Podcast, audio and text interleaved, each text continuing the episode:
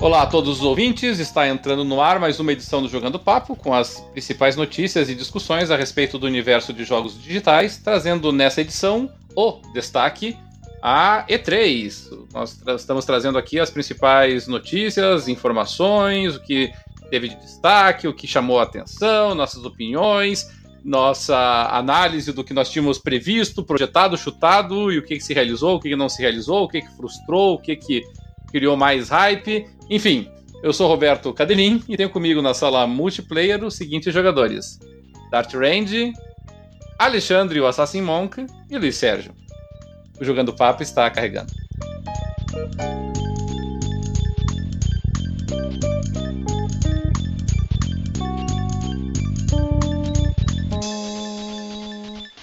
É isso aí, estamos começando mais uma edição do Jogando Papo, podcast onde não basta jogar, é preciso debater. E aqui eu já vou adiantar para os nossos ouvintes que nós que o nosso programa de hoje é um programa especial, é o programa da E3, é o programa sobre a principal conferência de games do mundo. E por isso mesmo, sem nem sequer ter consultado meus colegas aqui de bancada, nós não iremos fazer hoje a parte de, do que cada um está jogando, porque senão nós vamos ficar aqui até amanhã realmente gravando esse programa. É um programa que já deve ter aí uma duração estimada aí de cerca de duas horas e meia, três horas. Então, realmente, nós vamos pular essa etapa agora. Até porque, né, acredito que isso vale para mim, vale para os outros também. Nós não estivemos jogando tantas coisas, porque nós passamos realmente o final de semana passado e boa parte dessa semana eh, assistindo as conferências, acompanhando elas. Algumas delas foram em horário de trabalho, a gente teve que assistir o reprise depois em casa. Assistimos algumas ao vivo, né, da Square Enix, estávamos todos nós conversando é, pelo WhatsApp enquanto a Square fazia a sua apresentação. E nos dias subsequentes, lendo com mais calma depois as notícias, porque tem algumas informações que acabam sendo desencontradas, né?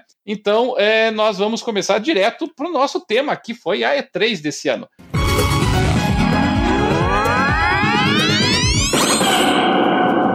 E como já é tradição do nosso programa, vamos fazer a análise por conferências, tá? Independentemente aí da, de tamanho, de qualidade delas. É, e começando por uma conferência que, na verdade, não foi propriamente uma conferência da E3, porque não fazia parte da programação oficial dela, que foi a conferência da Electronic Arts. E é com a conferência da Electronic Arts que eu abro a palavra para os nossos participantes. E vamos abrir já com o Dart Range. Dart, Electronic Arts cheia de jogos de esporte que você gosta, tenho certeza que você curtiu muito essa parte quando saiu o novo Madden lá 2020. O que, que você achou da conferência da Electronic? O que, que te chamou a atenção, Dart? Seja bem-vindo. Na verdade, a conferência da E3 me, me interessava tanto que eu nem me dignei a assistir. Eu assisti só a parte do Star Wars, que era o que eu Mas vamos, vamos pro Star Wars, então. Para mim, mim, você resume Star Wars, que eu gostei bastante do que eu vi. Pois é, né? Jedi Fallen Order. O que você curtiu lá? O que você espera do jogo? É, o que eu gostei que é uma campanha uh, single player, né? É, lembra um pouco o estilo do The Force Unleashed, que eu tinha gostado na outra geração, mas é, com uma movimentação meio. e o feel-like, né? O, o, dá uma sensação de, de Titanfall ali. E eu gostei. Gostei do, de tudo que eu vi. Parece bem interessante. Eu vi um gameplay bem extenso lá. E esse tá, tá me interessando bastante. Luiz, o pessoal já houve alguns comentários e alguns canais de comunicação aí de que aquele combate do Jedi Fallen Order seria um intermediário aí com relação ao Dark Souls. Dark Souls serve quase como referência sempre de estilo de combate agora. Eu confesso do que eu vi não me pareceu nada, nem vagamente Dark Souls, mas você que é o especialista em Dark Souls aí, viu essa conferência? O que achou do Jedi Fallen Order? O que você espera ou não espera do jogo? Bom, boa noite, pessoal. É, realmente nessa conferência da E3 da EA eu tava assim, eu só não digo que tava no banheiro cagando, porque eu tava cagando antes pra conferência, mas realmente esse é, jogo do Star Wars aí, esse Fallen Order, eu achei ele é, bem, bem, bem bacana.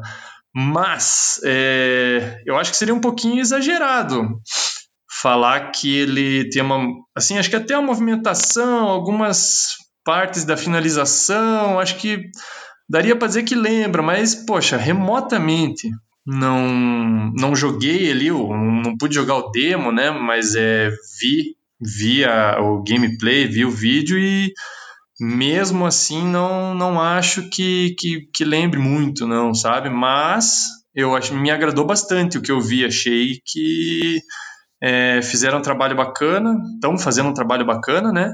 E eu fiquei com vontade de jogar, surpreendentemente, porque não é muito a minha área, não, esse tipo de, de, de coisa de Star Wars, né? Mas eu acho que é meio forçado falar que se basearam em Dark Souls, enfim. Bom, eu tô jogando o Sekiro e olha, acho que precisa comer um pouquinho de arroz e feijão para chegar lá. É, essa opinião, para não dizer nem que a gente não dá nossas fontes, né, foi a opinião da The Enemy com relação ao, ao jogo. Ela falou que o jogo fica em um meio termo entre Dark Souls e God of War. Sabe-se a Deus o que, que isso significa. É, eu acho que talvez eu concorde mais com God of War. Eu vejo alguma coisinha de God of War, mas de Dark Souls, olha, acho que eles estão forçando a barra, de verdade. É, e, e eu não sei se você sabia, o, o diretor do do Jedi Fallen Order é o mesmo diretor do God of War 3. Ah, então talvez isso explique alguma coisa, né? É, né? Talvez daí a influência. É, talvez. Uhum, é. É. Aí acho que pode ser por isso que fica mais claro. Tem, tem é. mais um que ele God of War 3 mesmo do que do, do que qualquer outro jogo. Até mesmo porque os jogos antigos da, da From, né? Eles não têm uma movimentação muito boa. Eu acho que até é o calcanhar de Aquiles dos jogos, dos primeiros jogos, né? Eles vão refinando à medida que eles vão evoluindo. E tá mais para um God of War, então, se fosse para relacionar com algum jogo, sabe? Alexandre, você acompanhou Electronic Arts, viu ali o, o, o Jedi Fallen Order, assist, chamou alguma atenção ali? Eu tenho certeza que você deve ter adorado lá a expansão do The Sims lá, tenho certeza que você vai comprar a expansão do The Sims 4 que eles anunciaram. O que, que você viu que te chamou a atenção? Olha, uh, por acaso vi a conferência e por acaso vi a expansão do Sims 4 porque, porque a minha mulher ela gosta muito Viu de só? jogar Sims 4, está tá, tá sempre a jogar isso, então só que o problema é que são estupidamente caras as expansões de, de, do Sims. Neste momento temos aquela, aquela promoção até dia 17, não é? que são, são aquelas promoções que existem na PlayStation Network e na Live, de, referentes à E3, existe todos os anos. E posso-vos dizer que na Live a expansão, uma, uma qualquer expansão do Sims, neste momento em promoção, nunca fica por menos de 20 euros. O que é um absurdo. É um total absurdo. E absurdo também é comparar o Fallen Order com o, o Dark Souls ou o Bloodborne, ou seja lá o que for, é a mesma coisa que comparar Sonic com Super Mario por dizer que tem um botão para saltar. É, é, a mesma comparação, não tem nada a ver.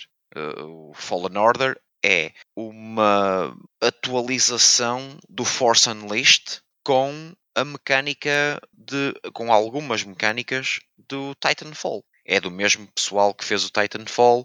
A, a, a movimentação do personagem, ela é em tudo idêntica. A fluidez, a mecânica está tá toda lá.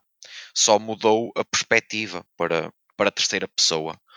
Um, e eu estou à espera de, de uma mecânica de jogo apuradíssima pelo, pelo pessoal que fez o God of War 3, pelo pessoal que fez o Titanfall, pelo pessoal que fez o primeiro Force Unleashed, não tenho a menor dúvida que o, que o Jedi Fallen Order vai ter uma jogabilidade muito, muito boa. Se a história acompanhar e for, eu, eu adorava que fosse do calibre do Knights of the Old Republic, então temos jogão. Temos mesmo jogão. E fora a expansão de Sims e, e o Fallen Order, sinceramente, é Electronic Arts a fazer Electronic Arts isses. Não, é mais do mesmo. É, o, eu tava dando uma olhadinha também no artigo da Game Informer sobre o tempo, porque a Game Informer também faz essa comparação, embora ela admita que a comparação é um pouquinho mais vaga. Curiosamente, para vocês terem uma ideia, a comparação mais próxima que ela trava é com Metroid, tá? só para vocês terem uma noção.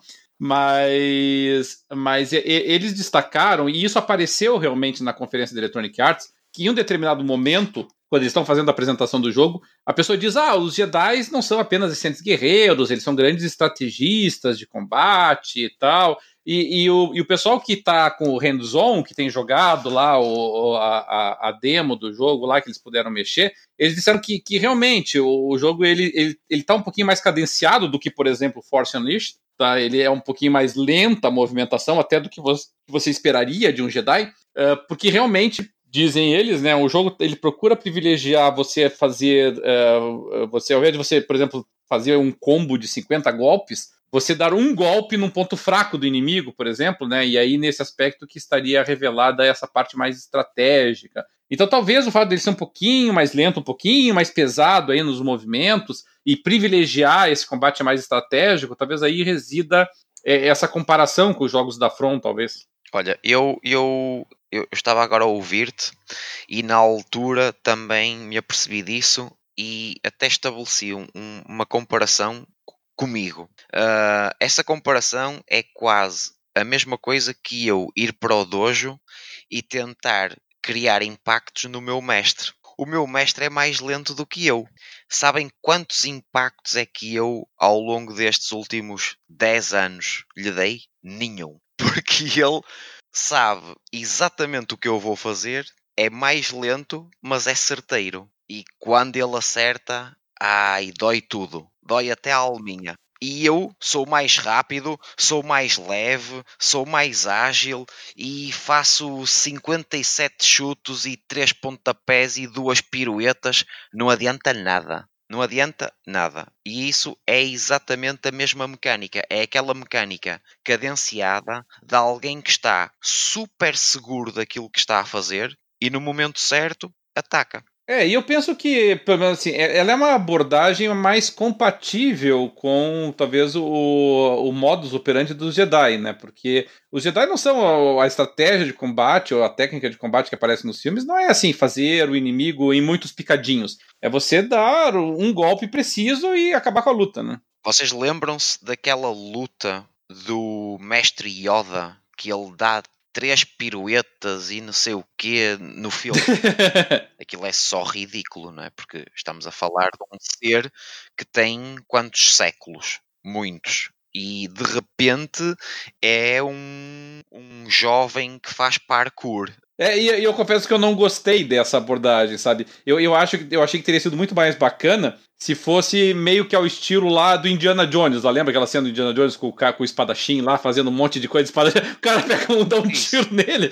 Eu, eu penso, é, é, é, assim que eu preferiria que fosse o, o, o, Yoda, sabe? Aquele cara assim, que chega na bolha, assim, o cara taca, taca, taca, taca, taca, acerta uma, ele dá um golpe e é um golpe certeiro que acaba o combate, assim, sabe? Ah, porque o mestre, o mestre, ele já viu tudo. Ele já viu uh, de onde é que vem o chuto, se a pessoa é destra, e ele sabe perfeitamente qual é a distância de um soco de uma pessoa de 1,80m e de 1,70m. E ele já viu tudo, ele já passou por tudo. Então ele está ali absolutamente tranquilo. E no momento certo uh, vai aleijar. É, é verdade. É, bom, a, a, Electronic Arts nem sequer participou efetivamente da E3. Ela fez essa aquela EA Play, que foi uma pré, uma conferência pré-E3, aproveitando, na verdade, a, a movimentação toda de imprensa que se faz por ocasião do evento, mas ela não participou efetivamente do, do evento. Ela apresentou ali, anunciou uma nova temporada do, do Apex, é, apresentou realmente DLC do, do The Sims 4, mas assim, a grande novidade me parece que foi essa. E claro, Madden e, e basquete e tudo mais, mas dentro do, do que a gente já esperava de EA Sports. Algum de vocês quer destacar mais alguma coisa com relação à Electronic Arts? Acho que o grande destaque, talvez, disso é que Vamos lá, você, vocês podem dizer provavelmente melhor do que eu. Faz quanto tempo que, que saiu o último jogo de Star Wars que provavelmente agradou os fãs? Que acho que aí que tá o. Acho que o grande. O grande que aí da, da, dessa apresentação deles aí, porque provavelmente acredito que esse seja um jogo que vá movimentar bastante fãs atrás do jogo, né? Acho que o último que foi unanimidade foram os Cotor, né? É, eu também acho. Porque nem o Força Unleashed, que Força Unleashed até teve uma recepção razoável, as pessoas gostaram, mas não foi uma unanimidade, não. Né? Foi aclamado. Mas olha, o 1, o Force Unleashed 1 agradou a muita gente. É, mas não foi. Agradou bastante gente, mas não, não chegou a ser um, considerado obra-prima como os Cotor, né? Sim, o KOTOR 1 é uma referência todas as vezes que se fala em, em jogos relacionados com Star Wars.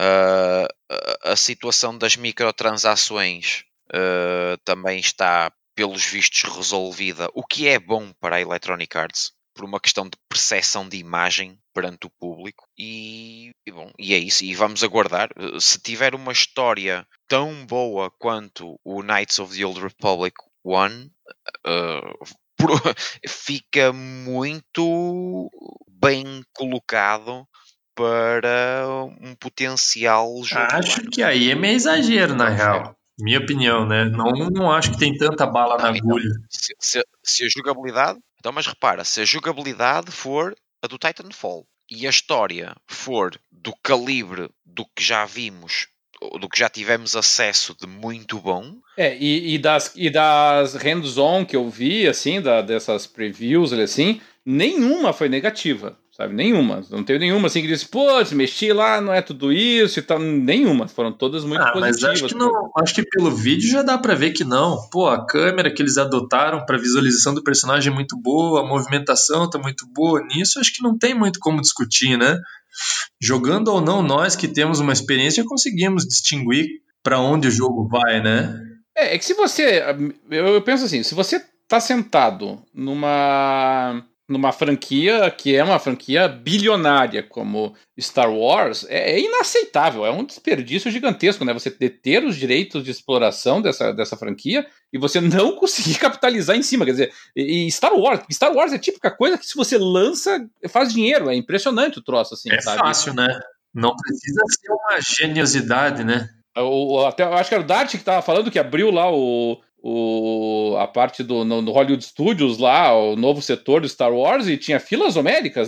Ah, verdade. Olha, houve uma situação interessante que foi uma entrevista que o, que o, que o pessoal que foi apresentar o jogo deu ao Greg do Kinda Funny, em que ele lhe perguntou como é que iriam ser as escolhas durante o jogo, se ia ter escolhas, e, e ele disse perentoriamente que não. Ou seja, dá a ideia de que vai ser um jogo que a história já está toda estruturada um pouco à imagem do, deste novo God of War, por exemplo, ou até dos antigos, que nós não tínhamos grande escolha. É, é a história já estava pré-determinada e, e, pronto, e era porque o jogo, ele é canónico, ele faz parte do canon do, da história do Star Wars, e então ao contrário do Knights of the Old Republic, que nós tínhamos um, múltiplas ramificações da história e escolhas para, para serem adotadas, neste título, não. É muito mais ação e, e, e ver o desenrolar da história, da história que já está uh, pronta para, para nos ser entregue. Então, isso foi interessante. Vamos ver se a história está bem contada. Tudo bem, então.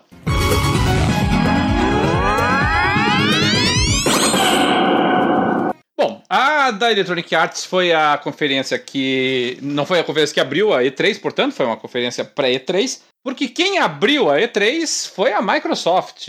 Microsoft, para quem todos os olhos, não só nossos, mas do mundo inteiro, estavam voltados, porque havia muitas expectativas por ocasião da conferência da Microsoft, potencialmente anúncio do novo console, potencialmente apresentação do xCloud. É, foi alegado uh, pela, pela Microsoft que seriam apresentados 14 jogos first party, e, e, é importante que se diga desde agora, tá? Que, diferentemente do que foi traduzido erroneamente em muitos portais aqui no Brasil, a Microsoft em nenhum momento tinha dito rigorosamente que eram 14 jogos exclusivos, ela tinha dito que eram 14 jogos de estúdios próprios da Microsoft tá? apesar de algumas é, notícias é, enganosas em sentido contrário. Um, e veio, foi a maior conferência de todas em termos de, de tempo, de duração, uh, mas eu acredito assim que, pelo menos da minha parte, eu vou abrir aí para os colegas falarem, uh, talvez um pouco frustrante. Não ruim, pelo contrário, até já antecipo o meu voto no sentido de que foi a melhor conferência de todas,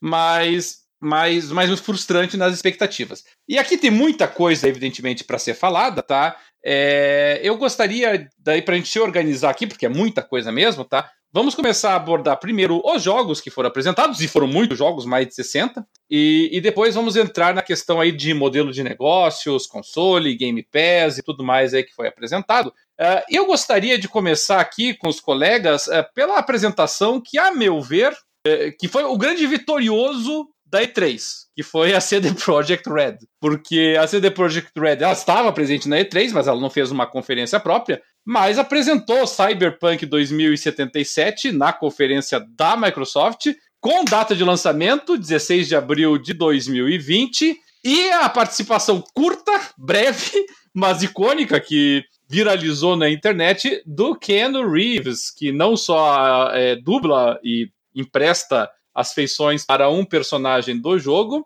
como também apareceu no palco da Microsoft, enfim, aí o resto é história, né? Já, já, já viralizou na internet. Então, é, comecemos por Cyberpunk 2077. Foi o grande vencedor de todos os prêmios da IGN, por exemplo. Se entrar na IGN hoje, vai lá ver qual foi o melhor jogo do E3, Cyberpunk. Qual é o melhor jogo do Xbox, Cyberpunk. Do PlayStation, Cyberpunk. Do PC, Cyberpunk. RPG, Cyberpunk. Ganhou tudo. É, da Art Range, o que, que você achou da apresentação do Cyberpunk, do jogo em si, da, do Ken Reeves, enfim, diga lá. Eu ainda espero mais, mais informações de como vai ser o jogo em si, né? Ele, ele só apresentou mais é, os, os personagens, alguns personagens e um pouquinho da trama, apesar de não, não, não saber muito assim. Mas queria saber mais de, de gameplay mesmo, como é, que, como é que vai ser, né? Principalmente que agora vai ser primeira pessoa em vez de terceira. Mas o vídeo em si tá muito legal. Achei legal ter botado o Keanu Reeves lá e tal, mas uh, ainda ainda tô esperando mais informações. E, e pelo menos já anunciaram data, né? Isso já, é já é uma grande coisa. Apesar de que eu acho que ainda pode mudar essa data. Luiz Sérgio, o que achou da apresentação de Cyberpunk? Bom, aproveitando esse comentário do Dart aí do final, é, eles mesmos falaram que eles têm a data, mas se eles, se eles acharem que o jogo não está pronto em termos de qualidade para ser lançado, eles vão eles vão esperar para lançar, né? Então realmente pode mudar. É, o The Witcher 3 foi adiado algumas vezes, né? Sim. É, e, putz, acho que é meio que soberana essa opinião, né? Porque o trailer é fantástico, a apresentação toda foi fantástica, é, o Keanu Reeves é de tirar o fôlego, segundo a lenda, né? é, então acho que provavelmente pro ano que vem ele vai estar tá cotado disparadamente como o melhor jogo, se não for o melhor jogo, não sei, né? Vamos ver o que, que vai acontecer, mas é, com certeza vai ser um jogaço. É, eu, particularmente, eu comecei, eu não consegui ver né, a apresentação da, da Microsoft e vi depois e achei realmente bem impactante, muito bacana, adorei os visuais, adorei os personagens. É, em termos, acho, de jogo, atualmente ele deve estar no topo em quase tudo, né? Então acho que podemos esperar boas coisas, né, da CD Projekt e do Cyberpunk e do Keanu Reeves.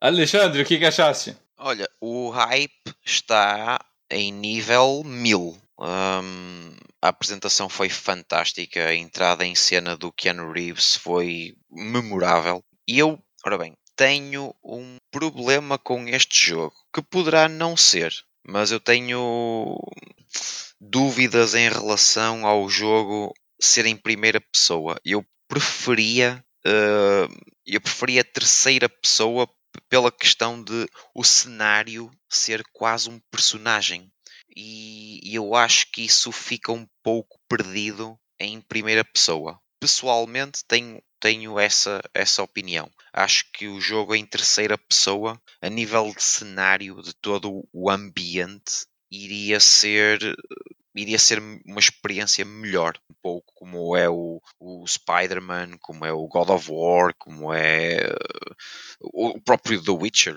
Uh, em relação ao jogo, tudo aquilo que mostraram parece ser fantástico. É, é aguardar para, para ver o que é que vai acontecer em 2020 e se realmente a nível de, de apresentação o jogo tem aquele gráfico todo e aquela cor toda, e eu quero muito ver Cyberpunk na próxima geração. Quero mesmo muito. É o jogo que eu mais espero pro ano que vem. Tá? Eu tenho muito respeito pela, pela CD Projekt Red. E, e, e, é um jogo assim que ele vem com a ambição de ser o melhor jogo da. Não, não é nem o melhor jogo do ano. Ele, é, ele vem com a ambição de ser o melhor jogo da geração. É, não pode ser que não chegue a tanto, mas a ambição dele é essa. Tá? O, o... A ambição é bater o Red Dead Redemption 2. Exatamente. É, é, esse, é, esse é o alvo dele. Quando você pensa assim, quais são os alvos é. de Cyberpunk? O alvo de Cyberpunk não é, não é concorrer contra é, contra bons jogos do tipo Doom, ou do tipo Wolfenstein, ou do tipo é, até Horizon Zero Dawn. Não, não é aí a conversa. A conversa dele é com God of War, a conversa dele é com The Witcher 3, a conversa dele é com, é, é com Red Dead Redemption 2, para pegar aí um mais próximo, né? É, é com esses que ele está disputando. Ele quer ser um dos melhores jogos da geração. Uh, é isso que ele quer, e, e, e, eu acho assim, se ele ficar muito aquém disso, vai ser muito decepcionante, assim, sabe? Então ele vem pro ano que vem, e o ano que vem é um ano duro, porque é um ano que teremos aí é, o Cyberpunk, teremos Halo, teremos é, Last of Us, teremos pesos pesados vindo, mas assim, a princípio, os outros é que tem que se preocupar com o Cyberpunk, né? O Cyberpunk está se preocupando com os outros. Então, realmente, eu tenho, eu tenho convicção, assim, de que Cyberpunk vai ter o mesmo efeito de um GTA, de um Red Dead Redemption, assim, quando ele for lançado, os outros é que vão sair da frente, sabe? Vai ser um festival de adiamento quando for confirmado realmente que Cyberpunk vai sair na data dele. E se a CD Projekt Red mexer nessa data, pode ter certeza de que a data para onde ela for vai ter uma evasão de jogos que todo mundo vai fugir do, do Cyberpunk como o diabo foge da cruz. Sim, é, é exatamente esse efeito bola de neve que eles querem que eles querem criar à volta do, do, do seu jogo. E como tu disseste, vai ser decepcionante. Uh, vai ser isso para a própria equipa, não é? Porque ninguém quer fazer, ninguém gosta de fazer maus trabalhos. Ele vem, ele vem para fazer estrago sem dúvida nenhuma. O, eu li também algumas previews aí do, do pessoal que jogou a demo lá na, na E3, eh, foram muito positivas também. A única crítica que o pessoal destacou é que pelo menos na demo, assim, o, o jogo ele tem muitas é, ele para muito para contar a história, então ele vai quebrando o ritmo, assim, sabe? Longas CGs, longas animações, assim, entre. É, na transição da, do, da história, talvez meio que a lá Metal Gear, sabe? Nesse sentido. Mas eu, também os caras disseram, é o começo do jogo, pode ser que no começo do jogo os caras estejam contando um monte de coisa para você se situar, né? E depois. É, talvez isso seja um problema da demo, não vai ser um problema no jogo, né? Claro, claro, claro. Porque na demo realmente as pessoas querem é ir direto pro assunto, né? Para conhecer o, a jogabilidade, né? É. Mas também é uma forma, mas também é uma forma de não correrem o risco de a demo ter uma jogabilidade má e o pessoal perceber isso e por outro lado, é uma forma de mostrar o motion capture, mostrar as cores, mostrar o grafismo, mostrar toda a parte bonita que o jogo se propõe a entregar. Então é, é uma atitude inteligente. Bom, a, a conferência da Microsoft trouxe vários jogos uh, third parties também, eh, além do Cyberpunk 2077. Para a gente acelerar aqui, eu selecionei três jogos. Elden Ring, Borderlands 3 e Blair Witch. E eu vou atribuir aqui randomicamente, mas já prevendo mais ou menos o gosto de cada um, é, para me comentar o que, que acharam, começando com o Dart Range. Dart, Blair Witch da Lionsgate é um third party, mas é um third party exclusivo do Xbox One e, e PC, né? Então, pro, é pro Xbox One e PC. Ele não está previsto enquanto para PlayStation 4 nem para nem pro, pro Switch. É, você viu. É que a Lionsgate, apesar de não ser mais da Microsoft, acho que continua bem próxima, né? É, pode ser, né? E eu gostei do que eu vi. Eu achei bem. Até no início eu, eu, eu cheguei a pensar que era uma continuação do Alan Wake. mas, eu também. mas, uh, mas gostei do, do, do trailer. Mas é aquela coisa não mostra muita coisa e tem que ver como é que vai ser o jogo. Mas, interesse, mas interesse despertou. Esse eu vou ter vontade. E como vai ter no, no Game Pass, né? Com certeza eu vou jogar quando lançar. É, esse daí é mais um daqueles que entram no Game Pass, apesar de ser third party, é verdade. É, tá no Game Pass já. Para o Luiz, eu separei aqui o anúncio do Elden Ring. Elden Ring já tinha sido vazado, que seria um jogo aí em colaboração com o George Martin, do Game of Thrones, autor dos livros do Game of Thrones, e a From Software, de Dark Souls, Sekiro e tantos outros. É, não mostrou muita coisa, né, Luiz? Mas o que, que você espera aí? Na realidade, não mostrou nada, né? Só provocou. Mas ficou bonita aquela CGs, hein? O, o, o, cara batendo, forjando lá o anel, né? Bonito. Aham, achei bem bacana, achei bem bacana. E acho, acho que até nós, nós conversamos, acho que talvez tenha sido eu, o Dart e você mesmo na conversa no, no, no grupo. Nós comentamos sobre ah, vantagens ou desvantagens dessa parceria, onde entraria, como entraria, mas tirando isso, é, essas suposições né, que, que nós é, fizemos, não dá para dizer muito, a não ser de que é, pareceu muito bacana, né? Eu gostei muito da, da, da apresentação né, do, do trailer. É, acho que até oh, essa parceria combina bem com, com o estilo de jogo que a From faz, né? E ela já fez alguns jogos com uma temática que tem coisas medievais, ah, castelos, né? Então eu acho que tem tudo para dar certo. É... Eu vou jogar com certeza, mas estamos esperando. Mas, mas você acha que a From, você acha que a From você acha que a From. Aí é chute, obviamente, né? Você acha que a From ela vai se manter na zona de conforto ou você acha que ela vai aproveitar essa parceria para fugir um pouco da, do modelo? Olha, eu acho que um time que tá ganhando não se mexe, mas é, as últimas tentativas deles, né, em Bloodborne e Sekiro, apresentaram pequenas mudanças, mais mudanças, né? É, mas eu ainda acho que nós vamos permanecer ainda no estilo de RPG em ação, né? É, com elementos de RPG e tudo que tudo que o pessoal que joga jogos da From já conhece, né? Eu não acho que eles vão sair dessa fórmula, mas se saírem, acho que vai ser interessante ver eles tentando alguma coisa em, em gêneros diferentes do qual eles dominam, né? Mas Vamos ver se numa dessa eles aprendem formas mais eficientes de se contar história, né? Que para mim é um dos calcanhares da, da From, né? Os calcanhares de Aquiles, né? Que é onde eles pecam, na minha opinião, né? Que eles contam a, a história de uma maneira meio estranha. E numa dessa, essa parceria, não acho que seja é, da, da parte do, do, do Martin, né? Mas é, tem que esperar para ver. Espero que sai alguma coisa boa, pelo menos, né? Que eu possa jogar e me divertir e, e, sei lá, arremessar um controle na parede de raiva, gritar, sei lá. O que esses jogos fazem de, de feliz por nós, né? o, o outro jogo que eu gostaria de destacar antes de passar para os first party, que foi apresentado na conferência da Microsoft, veio da Gearbox Borderlands 3. Nós já esperávamos por ele, foi confirmada a data de lançamento para 13 de setembro de 2019. É, Alexandre, você já chegou a jogar algum Borderlands antes? Já teve essa oportunidade? O que, que você achou da, da, da amostra que eles trouxeram ali? Olha, eu joguei e, e foi o, o looter shooter original, não é? Onde tudo, onde todos estes divisions da vida e Wildlands e tudo mais começaram foi, foi no Borderlands.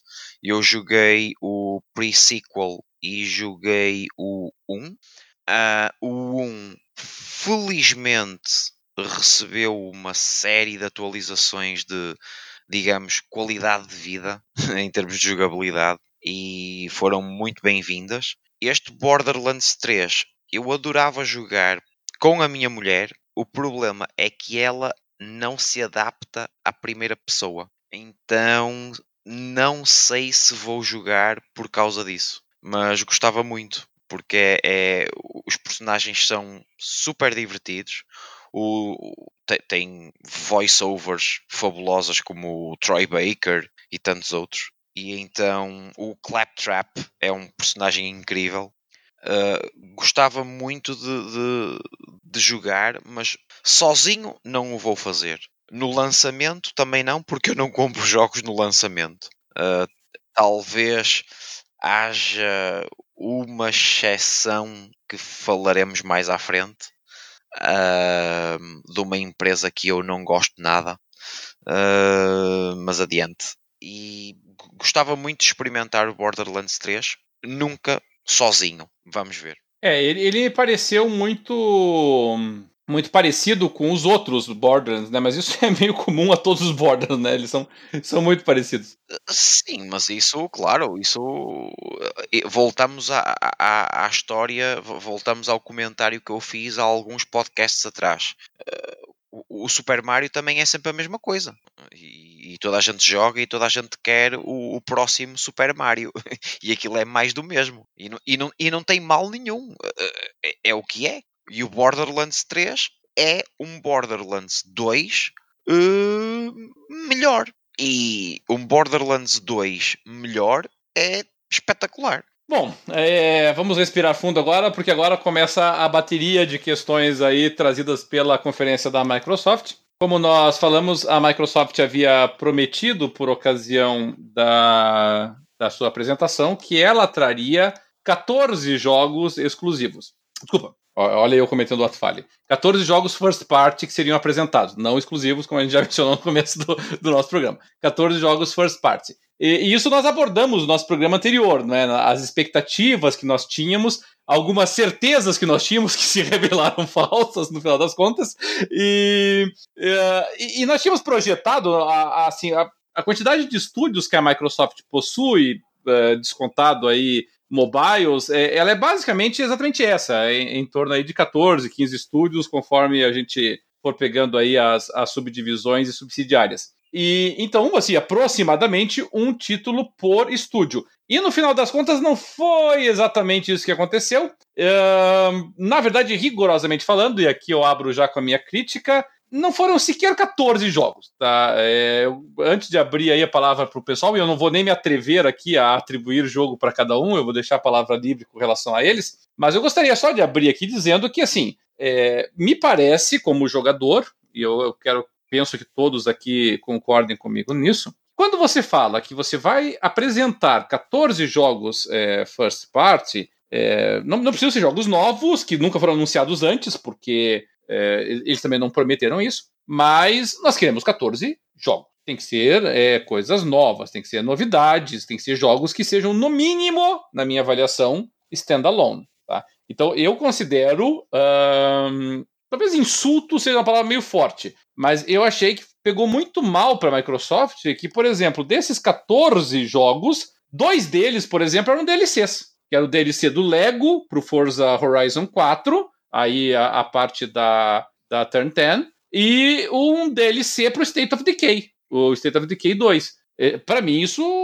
Mas eles, eles entraram na conta mesmo, eu não, eu não parei para fazer. Eu não parei para fazer essa eu, conta. Mas eu parei e já vou, já vou apresentar a conta para vocês. Tá? É, esses dois DLCs para mim foram assim um insulto. Você não pode considerar DLC como jogo. Tá? Inclusive, se você vai pegar. Dá, dá... Nem, que, nem, que, nem que seja aqueles do The Witcher 3, assim, que é praticamente novos jogos, não dá para considerar novo é, eu, eu, acho que não. Da Microsoft, eh, na, na, na, Store da Microsoft até não é assim, mas se você pega, por exemplo, a Store da, do, do Steam ou do PlayStation, até as categorias são diferentes. É, você seleciona jogos por jogos e por DLCs, por expansões. Então você separa as categorias, porque obviamente não são a mesma coisa. Então é, eu achei que foi muito ruim. Entendeu? Ter sido muito melhor que a Microsoft tivesse chegado e dito: olha, eu vou apresentar 11 jogos, 12 jogos e exclui os DLCs da lista, sabe? Porque realmente acaba gerando uma expectativa que não se cumpre. E o outro que eles apresentaram foi o remaster do Age of Empires 2, porque essa é uma ducha de água fria do cão.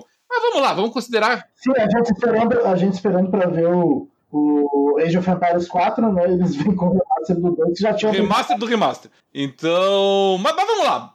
Eu vou dar uma colher de chá. Eu vou até considerar que remaster você pode colocar como jogo novo. Eu não considero, mas eu vou dar uma colher de chá. Mas os DLCs, para mim, foi imperdoável. Mas enfim, para passar a palavra para nossa mesa redonda aí, eu vou colocar aqui já para os nossos ouvintes quais foram os 14 eh, que foram efetivamente apresentados. Então, uh, Halo Infinite, da 343, com lançamento para 2020, provavelmente junto com uh, o lançamento do novo console, que a gente vai tratar na sequência.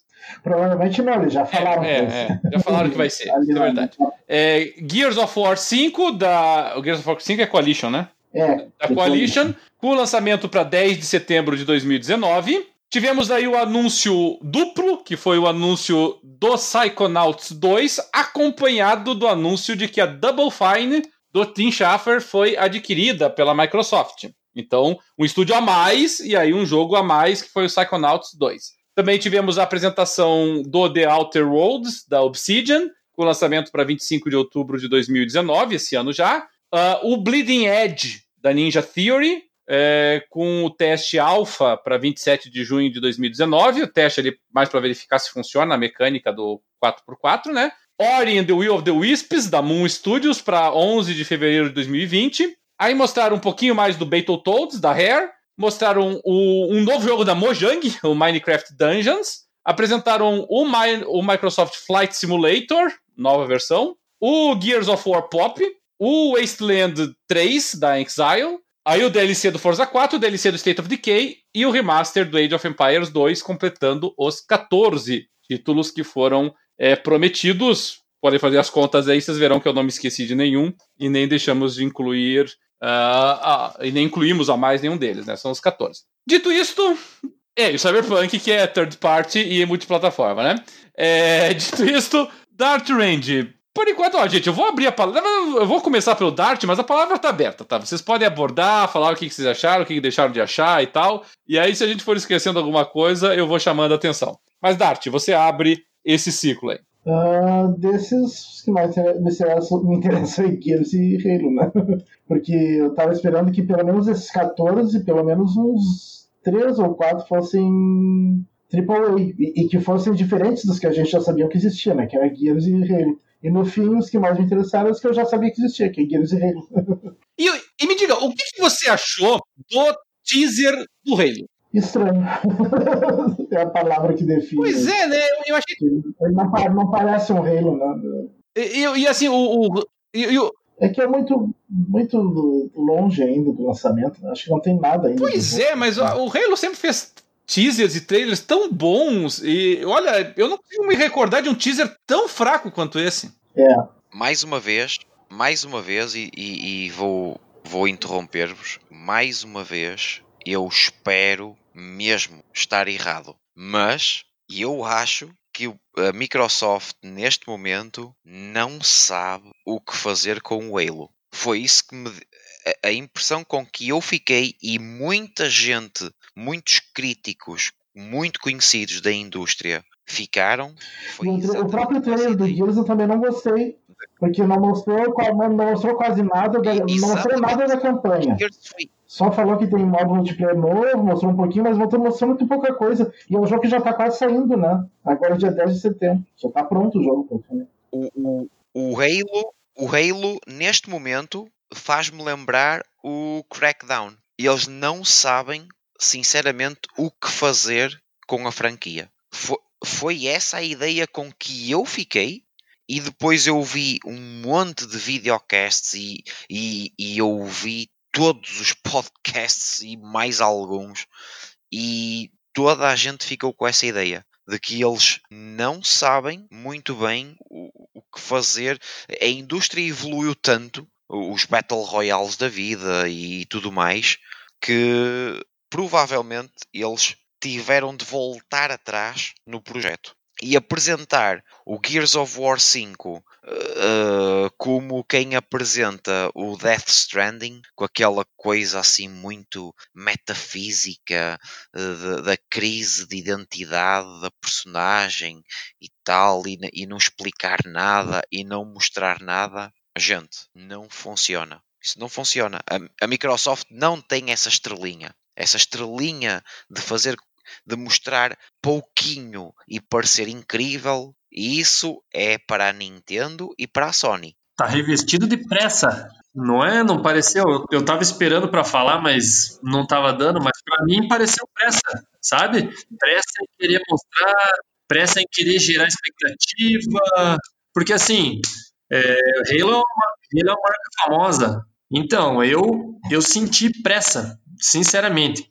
Pura, pura e simples pressa em mostrar um jogo. E como Halo é uma marca conhecida, pô, ela é querida por todos, mesmo eu que sou uma pessoa que, que quase que quase, todo tempo jogou PlayStation, Super Nintendo, Nintendo, Sony, tive já Xbox, mas joguei só o Halo 1 e o Halo acho que 3. É, vai lançar, vai ter gente comprando, mas poxa, talvez acho que não desse jeito que foi mostrado, sabe? Eu achei uma maneira muito amadora, muito superficial, sem. Ó oh, Luís, eu ainda vou mais longe. Eu acho que foi pressa e depois, imediatamente a seguir, um recuo do género. Oh, espera, agora temos os Battle Royales e o Call of Duty também já quer fazer um Battle Royale e não se sabe muito bem o que é que vai acontecer. Uh, uh, temos que voltar atrás. Um, um, é, é, é, em tudo idêntico, é em tudo idêntico ao desenvolvimento do Crackdown 3. O Crackdown 3 ia ser incrível porque ia tu, o, o, cenário ser todo destruído, ia ter a nuvem, o poder da nuvem e não sei o que mais, e depois não deu em nada. Não tem foco no, no, no, no desenvolvimento do jogo, parece. As ideias são todas soltas, né? E, e o, o Halo Infinite uh, provavelmente vai ser mais um Game as Service. Ou seja, uma coisa que o Halo nunca foi. É, eu não sei, eu não, eu não, tive essa impressão de pressa, até porque já faz bastante tempo que saiu o primeiro Halo, não tem por, não teria por que apressarem agora. tempo não faltou para eles. Eu acho que eu acho que foi incompetência de fazer um trailer mesmo bonzinho. Foi incompetência de marketing isso daí. Uh, porque eh, com certeza eles teriam condições de fazer um trailer melhorzinho, mesmo que o, mesmo que o jogo no fim não vá ser tão, tão bom, mas uh, sei lá, não, não, não, vejo pressa nisso, é outra coisa. Bom, eu, eu não sei. Eu não sei como é que o Cadlin quer, quer, quer continuar esta, esta, esta explanação da conferência da Microsoft. Não sei se vamos, não sei se queremos, se vamos fazer Aqui, aqui a gente vai abordando, vai abordando aqueles jogos lá, assim, sabe? É, pegando os jogos que foram apresentados e colocando a sua opinião aí. A gente abriu com o Dart que já colocou na mesa o Gears of War e o Halo. Eu, eu quero aproveitar aqui, que, que são as, os dois carros-chefes, né? Eu, eu quero aproveitar aqui e fazer um, um, um, gancho no que o Alexandre falou, porque, assim, o, o Halo 3, que foi extraordinário e, e até a, a, campanha promocional de lançamento dele foi extraordinária, e foi tão extraordinária que até alavancou o, na época, Patinho Feio, que era o Crackdown, e, e, mas, mas o Halo 3, ele tinha um componente muito importante. Ele era um jogo que tinha razão de ser. Exatamente. Era um propósito. Ele tinha, ele tinha uma história, ele tinha alguma coisa para ser contada. E, e, desde o Halo 3, na minha opinião, é, o pessoal tem alongado demais. Eu já, em outras. Quando saíram os outros jogos do Halo, eu já, eu já falei isso no passado, sabe? É, os jogos do Halo eles têm tido dificuldade de justificar a sua existência. Alguns deles até conseguiram, o Halo, o DST, que, que foi pela abordagem da, da do, do, Esquadrão, teve o Halo Reach, né, que era mais no passado, mas os, os que eram, o que seguiram a cronologia correta, digamos assim, eu achei que foram Halos assim, cada vez com mais dificuldade de justificar a sua existência, sabe? E, e, eu não consigo, pelo menos nada foi apresentado do Halo Infinite até agora que justifique para mim a existência dele, sabe? É, é, diferente, por exemplo, quando, quando anunciaram o novo God of War, para pegarmos aí a franquia de uma empresa concorrente, eu fiquei meio cabreiro, sabe? Eu digo, depois do God of War 3, o que, que mais que esses caras querem fazer, entendeu? Já fizeram uma bobagem com God of War Ascension, né? Pra onde é que eles estão indo agora com isso? Uh, e eles conseguiram justificar, eles conseguiram legitimar a história do God of War. Mas o, o do Halo 5 eles não apresentaram nada, nada, nada, nada até agora que, que legitime. E, e, e eu tô com esse mesmo medo que você, Alexandre. Eu tô com medo, eu tô com medo de que eles usem o Halo, e isso seria um horror, seria até um desrespeito à, à franquia, que eles usem o Halo para ser o, o, o Battle Royale da Microsoft. E sabes qual, sabes qual eu, é o meu medo? Torço que não aconteça sabes qual isso. é o meu medo? O meu medo é que uh, eu ouço muito, muito, muito gamer dizer assim: Ah, Xbox é só Gears e Halo, é só Gears e Halo, não tem mais nada. Uh, e eu pego nessa frase e olho e olho para esta E3 e digo assim: então se Xbox é vista como Gears e Halo e eles não mostram nada dos dois, e um deles, inclusive, sai já daqui a três meses. Sim. Uh, então fica muito complicado. Fica muito complicado. Nós temos um jogo que é. Foi o motivo pelo qual eu comprei a minha 360 em 2006, que foi o Gears, o of, Gears of War, foi o Rainbow Six Vegas e foi o Ghost Recon Advanced Warfighter. Foram esses três jogos e eu vi-os numa loja, numa TV da Samsung e eu pensei, eu quero isto. E comprei aquela mesma TV na altura e comprei a máquina. E registrei-me no PXB e conheci um monte de gente e jogamos e brincamos e rimos. E neste momento, e, e, e, eu disse isto e toda a gente me levou a mal e toda a gente me criticou no último programa. E no último programa eu disse: a Microsoft tem a E3 para ela, mas ela tem a capacidade de dar sozinha um tiro nos pés e fazer asneira. E infelizmente mais uma vez, infelizmente, eu tinha razão. A Microsoft, ela, eu, eu, eu, não sei explicar, eu, eu não consigo meter o dedo na ferida, no, porque não sei onde é que está a ferida, mas ela não sabe vender. É, ela, ela tem coisas extraordinárias, tem tecnologia extraordinária, que se fosse a Microsoft, se fosse a Nintendo ou a Sony a mostrar isto, o povo pirava. Mas como é a Microsoft, é, ok, tudo bem. E é, o, o, jogo, é, o jogo pode ser até excelente, é, só que a, a, a, a, promoção a promoção dele tá muito ruim. Tá, muito ruim, muito ruim é um exagero, mas assim, não, não está tão boa quando nós Voltamos à história do Super Mario e voltamos à história do Borderlands e voltamos à história do, do Dark Souls para o Luís. O Dark Souls 57, quando sair, se for um bocadinho melhor do que o 56, e esse 56 foi um bocadinho melhor do que o 3 que existe agora, está tudo bem. Ou seja, o Gears of War 5 sendo um, uma melhoria do 4 está ótimo. Mas mostrem o jogo porque nós não vimos nada numa E3 que, em teoria, era da Microsoft. A, a, Microsoft era dona e senhora da maior feira de videojogos e não mostrou o jogo que vai sair daqui a 3 meses. Oh, gente, é, é, é, é, brincar. Isto, isto, isto só pode ser uma piada de mau gosto. Eu, não entendo.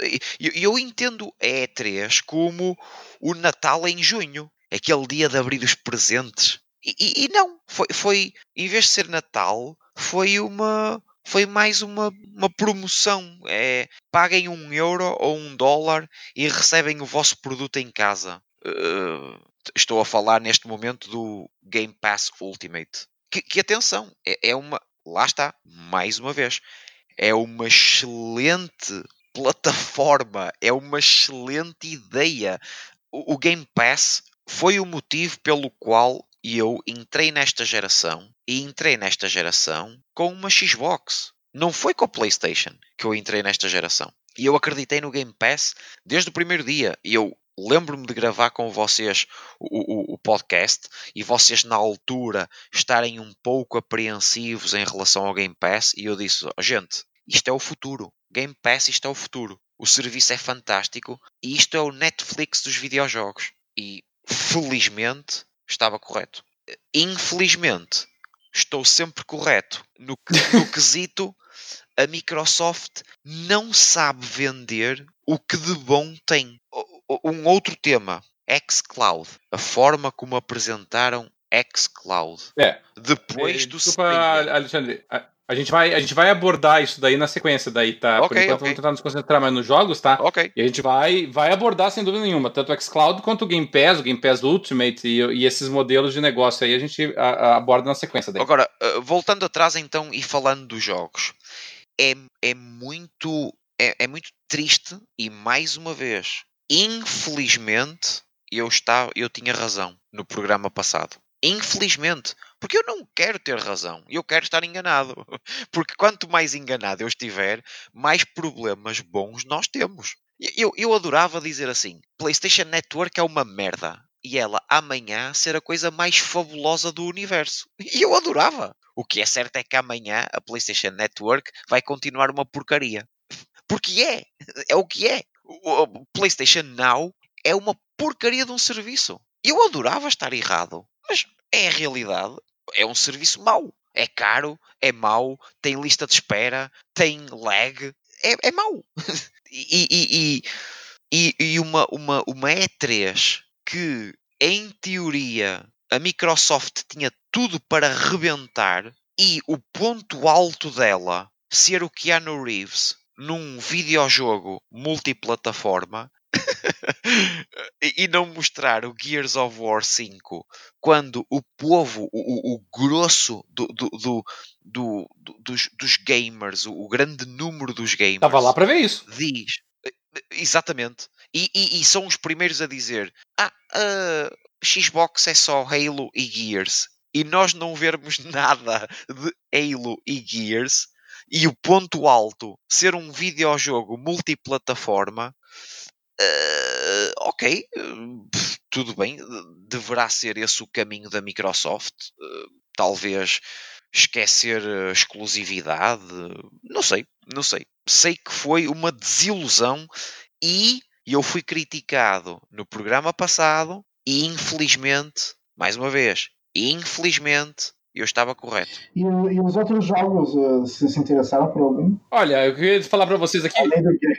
Para a gente encerrar, para encerrar não, mas para a gente tentar é, só terminar a sessão malhação aqui, em face da, da recepção que nós tivemos, é, teve, teve, dois jogos também que foram recebidos com uma certa uh, polêmica, né? Para não dizer por uma, uma com críticas. Uh, um deles foi a apresentação do Battletoads da Rare, é, pelo menos do seu modo de jogo, que foi bastante é, é, polêmico, vamos por assim dizer, para não dizer que foi bastante negativa a reação do público. É, e outro que deixou o pessoal com um, uma pulga atrás da orelha foi o tal do Bleeding Edge, da Ninja Theory. É, o Battle, por razões diferentes nos dois casos, né? O Battletoads da Rare, o Battletoads, veja, é, era uma franquia, é um título, né, de um jogo cultuado, eu não vou dizer assim de um jogo de sucesso, mas um jogo cultuado, uh, desde a geração do Xbox 360, desde que a Microsoft adquiriu a Rare, é, existe uma pressão da comunidade para que fosse lançado um jogo do Battletoads. É, finalmente, na E3 do ano passado, a, a, Microsoft parecia atender a esses pedidos, anunciando que teria o jogo do Battletoads,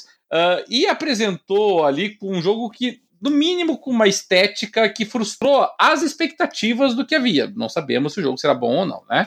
É, o outro que deixou o pessoal um pouquinho atra, pulga atrás da orelha foi o Bleeding Edge da, da Ninja Theory. Essencialmente um jogo de arena 4 contra 4, mas que a própria Ninja Theory confirmou no palco que se tratava de um jogo antigo deles. Né? Ninja Theory ah, é um jogo que a gente está trabalhando há muitos anos, não é? E, e, uh, e, os jornais já vinham dizendo, os portais já vinham dizendo que se tratava de um jogo engavetado, por assim dizer, da Ninja Theory, que a Microsoft resgatou e talvez tenha resgatado realmente nessa, eh, nesse esforço da Microsoft de botar um monte de jogo no mercado, jogos que não necessariamente serão, como nós veremos na sequência, exclusivos, mas com a nítida intenção de turbinar o Game Pass. É, então me parece que o Battletoads e o Bleeding Edge entram nessa categoria. É, esses dois jogos aí, como é que vocês viram? É para deixar quietinho, com aquele sentimento gostoso e acabou.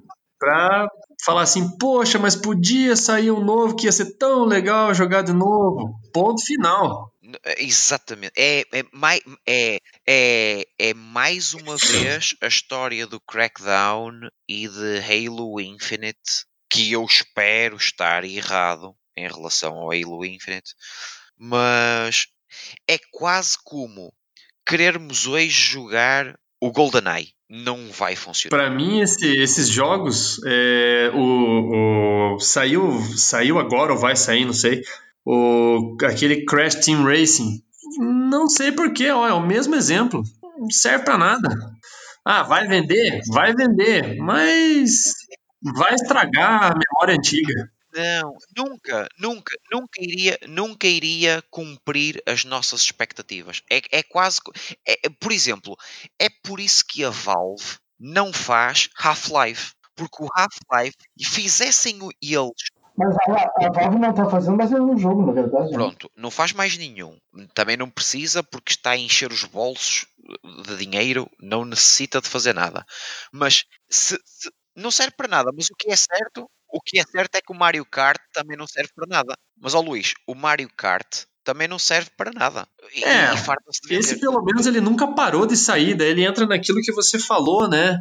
De, ah, é mais do mesmo, mas esse, esses jogos eles estão quietos lá na memória, lá atrás. Em relação ao Bleeding Edge, também não é para mim, porque vocês sabem que eu sou um jogador fantástico de PUBG e. e... Sim, sim, sim. É, tem vários streams de altíssima qualidade. Sim, eu sou o meu, o meu KDR, o meu Kill Death Ratio é pff, absolutamente assombroso. Você é o Cristiano Ronaldo dos games, né? Sim, sim, sim, sim. É, é exatamente isso. Somos, somos os dois, em áreas diferentes, somos os dois brilhantes. Ele a marcar golos e eu a morrer. Uh... É, o Bleeding Edge, além de não ser para mim, eu não curti a estética dele. Mas olha, o Bleeding Edge, o Bleeding Edge, toda a gente que eu vi videocasts e podcasts disse maravilhas do jogo e comparou com o Overwatch. Essa é uma comparação ótima para o Bleeding Edge. Sim, o pessoal do Kinda Funny uh, estiveram montes de horas uh, a jogar e, e ficaram com, com, com uma ficaram com essa comparação, disseram, essa, disseram que, que era o, o, o, a jogabilidade, o, a sensação de jogo era muito idêntica àquilo que eles sentiam quando jogavam Overwatch. Bom, para quem gosta desse tipo de jogos, para quem é só um bocadinho melhor do que eu a jogar isso, que não é fácil, uh, parece ser um bom título. Mas não sei, o Overwatch eu acho um jogo, pelo menos visualmente, bem mais agradável do que esse aí. Eu, eu não gostei da estética desse, achei, achei um jogo horroroso, na verdade. É, eu tô junto com o Dart nessa, eu achei bem fraquinho.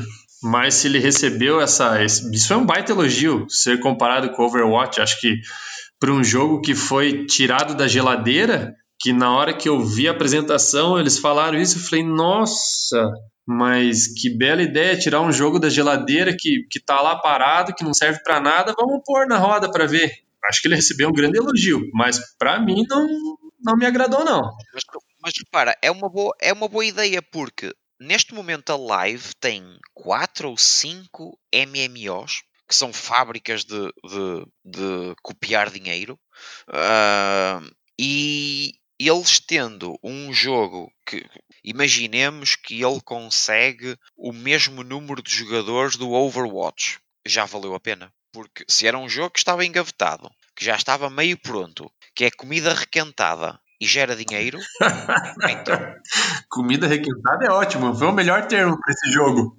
E em defesa do, do Bleeding Edge, esse é o típico jogo assim que você não precisa ter necessariamente gráficos de ponta para ser não, um jogo excelente, PUBG, tá? Olha o PUBG. O PUBG. É, o PUBG é um bom exemplo. Mas eu, eu, posso dar um outro exemplo que talvez seja até melhor e mais próximo do Bleeding Edge, que é o Team Fortress, da, da, da própria Valve. É, o Team Fortress, se você olhar, é um jogo de Nintendo Wii, entendeu? E, e, e foi considerado um dos melhores shooters da geração passada. Então você, você não precisa ter necessariamente um gráfico extraordinário. O que importa é a jogabilidade, o que importa é o equilíbrio da partida. Se a Ninja Theory conseguir acertar isso, é, o Bleeding Edge pode ser um jogo muito bem sucedido, sem dúvida nenhuma. Tá? Só que, novamente, como apresentação, pega muito mal você chegar e dizer assim: olha, nós vamos apresentar um jogo para vocês que nós estávamos mexendo fazia trocentos anos, mas daí a gente fez Devil May Cry, e depois a gente resolveu fazer Hellblade Senua, e, enfim, a gente foi deixando ele para trás em troca em, em, em, favor de coisas melhores. É, não pega bem como apresentação, mas que pode ser um bom jogo para quem curte e, e, e, que é um gênero importante também e que faz muito dinheiro, que leva muita gente para jogar online, né? Isso me parece que ninguém duvida. Mas agora sobre o Battletoads, uh, eu discordo que, que, que tem que deixar quieto e tal. Eu acho que, que é, é possível se fazer um bom jogo modernizando um jogo que é cult e tal. Só que não me parece esse o caso. pelo, pelo, pelo que eu vi ali, é. eu, eu, acho que seria possível fazer um ótimo é. jogo é. de Battletoads, mas não, não tá me parecendo pelo que eu vi dele. Não, não curti a estética dele. Eu concordo integralmente contigo, Dart. E a gente pode dar um exemplo num jogo que eu amo de paixão, que é a franquia Fallout. Quando o pessoal pegou e, e, e foi fazer o Fallout, né, a Bethesda comprou os direitos do Fallout e lançou daí já no, dentro da engine dela. Eu lembro que muitos fãs do Fallout tinham torcido o nariz, é claro, pô, mas Fallout não é isso e tal. E, e, vejam só o fenômeno que Fallout se tornou até a caca do Fallout 76, né? Mas ainda assim um, um fenômeno. E, e, eu, como fã da série, como fã da franquia, inclusive o pessoal que estiver na BGS, eu estarei lá de cosplay do Fallout, inclusive. É, é uma coisa assim muito bacana que você veja né, a franquia sendo bem respeitada, bem, tratada até o Fallout 76. E então daria para você pegar o Battletoads e fazer um ótimo jogo, sem dúvida nenhuma. Pode até ser que, novamente, reitero, pode até ser que seja, mas não é o jogo que se esperava, né? A gente estava esperando realmente um Battletoads com uma é, com um tratamento digno em 3D que ele mereça, e, e ele saiu com um jogo assim, 2D, arcade, co-op, louco. É, praticamente refizeram o antigo Battletoads uh, com um pouquinho de melhorinha gráfica ali, assim, sabe? Sei. Poxa, mas tomara que seja bom então. Que, que seja, do jeito que ele tá vindo, que seja bom então. Mas ele me lembrou um jogo que eu não gostei muito. Sei lá o que, que vai dar esse comentário, mas um. O Double Dragon que eles lançaram na geração passada, eu achei bem fraquinho o jogo. E não sei porquê, me lembrou, me lembrou muito aqui. É, é, pode ser mesmo. É uma comparação razoável essa. Olha, outra, outra, eu, eu ainda queria voltar atrás em relação ao DLC do, do State of Decay 2, que eu, que eu acho que é um excelente jogo co-op é, é um excelente jogo co-op, o State of Decay 2. Horrível, Não, quando, é, quando, é, quando a Microsoft finalmente consegue agradar o, o Alexandre, você vai jogar água no chopp dela aí, ô Dart. Lá, lá está, ó, ó, ó Cadelin, a Microsoft agrada-me em montes de coisas. E eu já falei isto várias vezes. A Microsoft só erra numa coisa, é nos exclusivos. Porque de resto, ela é melhor em tudo. Na live, uh, na infraestrutura, na a capacidade de inovar e de obrigar. Se não fosse a Microsoft, nós, por parte da Sony, iríamos ter sempre a mesma eh, comida requentada.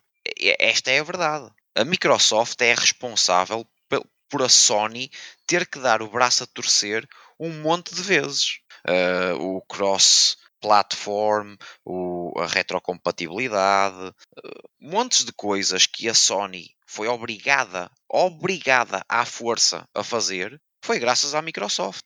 Por isso, e, e eu já gastei mais dinheiro com a Microsoft do que com a Sony. Porque eu a Sony comprei uma PlayStation 1, 2 e agora a 4 Slim. E na Microsoft eu comprei Xbox Caixão 360, outra 360, a caixa da Lian Li para a 360 para não ter que comprar outra 360, o volante e comprei uma X. Por isso, eu já investi mais dinheiro na Microsoft do que na Sony. E porquê? Porque acreditei sempre na plataforma. Porque eu, eu não sou eu não sou maluquinho, não é? Eu, eu tenho amor ao meu dinheiro e ele custa-me a ganhar por isso, se eu não acreditasse na plataforma, eu não gastava, não, não investia e não, não acreditava na, na, na marca. Agora, eu posso criticar a marca, eu posso dizer que os exclusivos são maus. E em relação ao, em relação ao State of Decay 2, os gráficos são medonhos do State of Decay 2.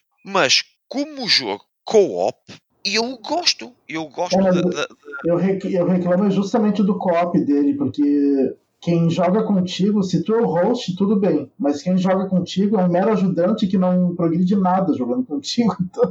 Então, é isso que eu não gostei dele no co-op dele. Pronto, ok. Para quem quer, para quem está interessado em, em, em jogar e ganhar coisas e tudo mais, ok, sim. É, é que, é que para é que evoluir na história, tu tem que ter as coisas lá, tem que ir evoluindo, né? Aí fica muito dependente do outro. Mas a ideia, a ideia por trás do jogo é boa, ter uma base, melhorar a base. A, a, a ideia está toda lá. É um bocado como o Days Gone. Olha, vamos falar de exclusivos.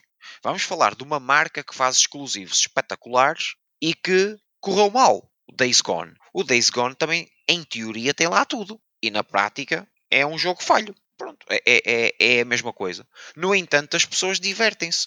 Eu tenho dois amigos, dois colegas de trabalho que têm o Days Gone e eles divertem-se com aquilo.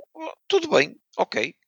Maravilha, ainda bem, ainda bem que gostam. Tal como eu gostei do Crackdown 3. eu gostei daquilo. Eu gostei do single player daquilo. Pronto. Eu achei o jogo divertido.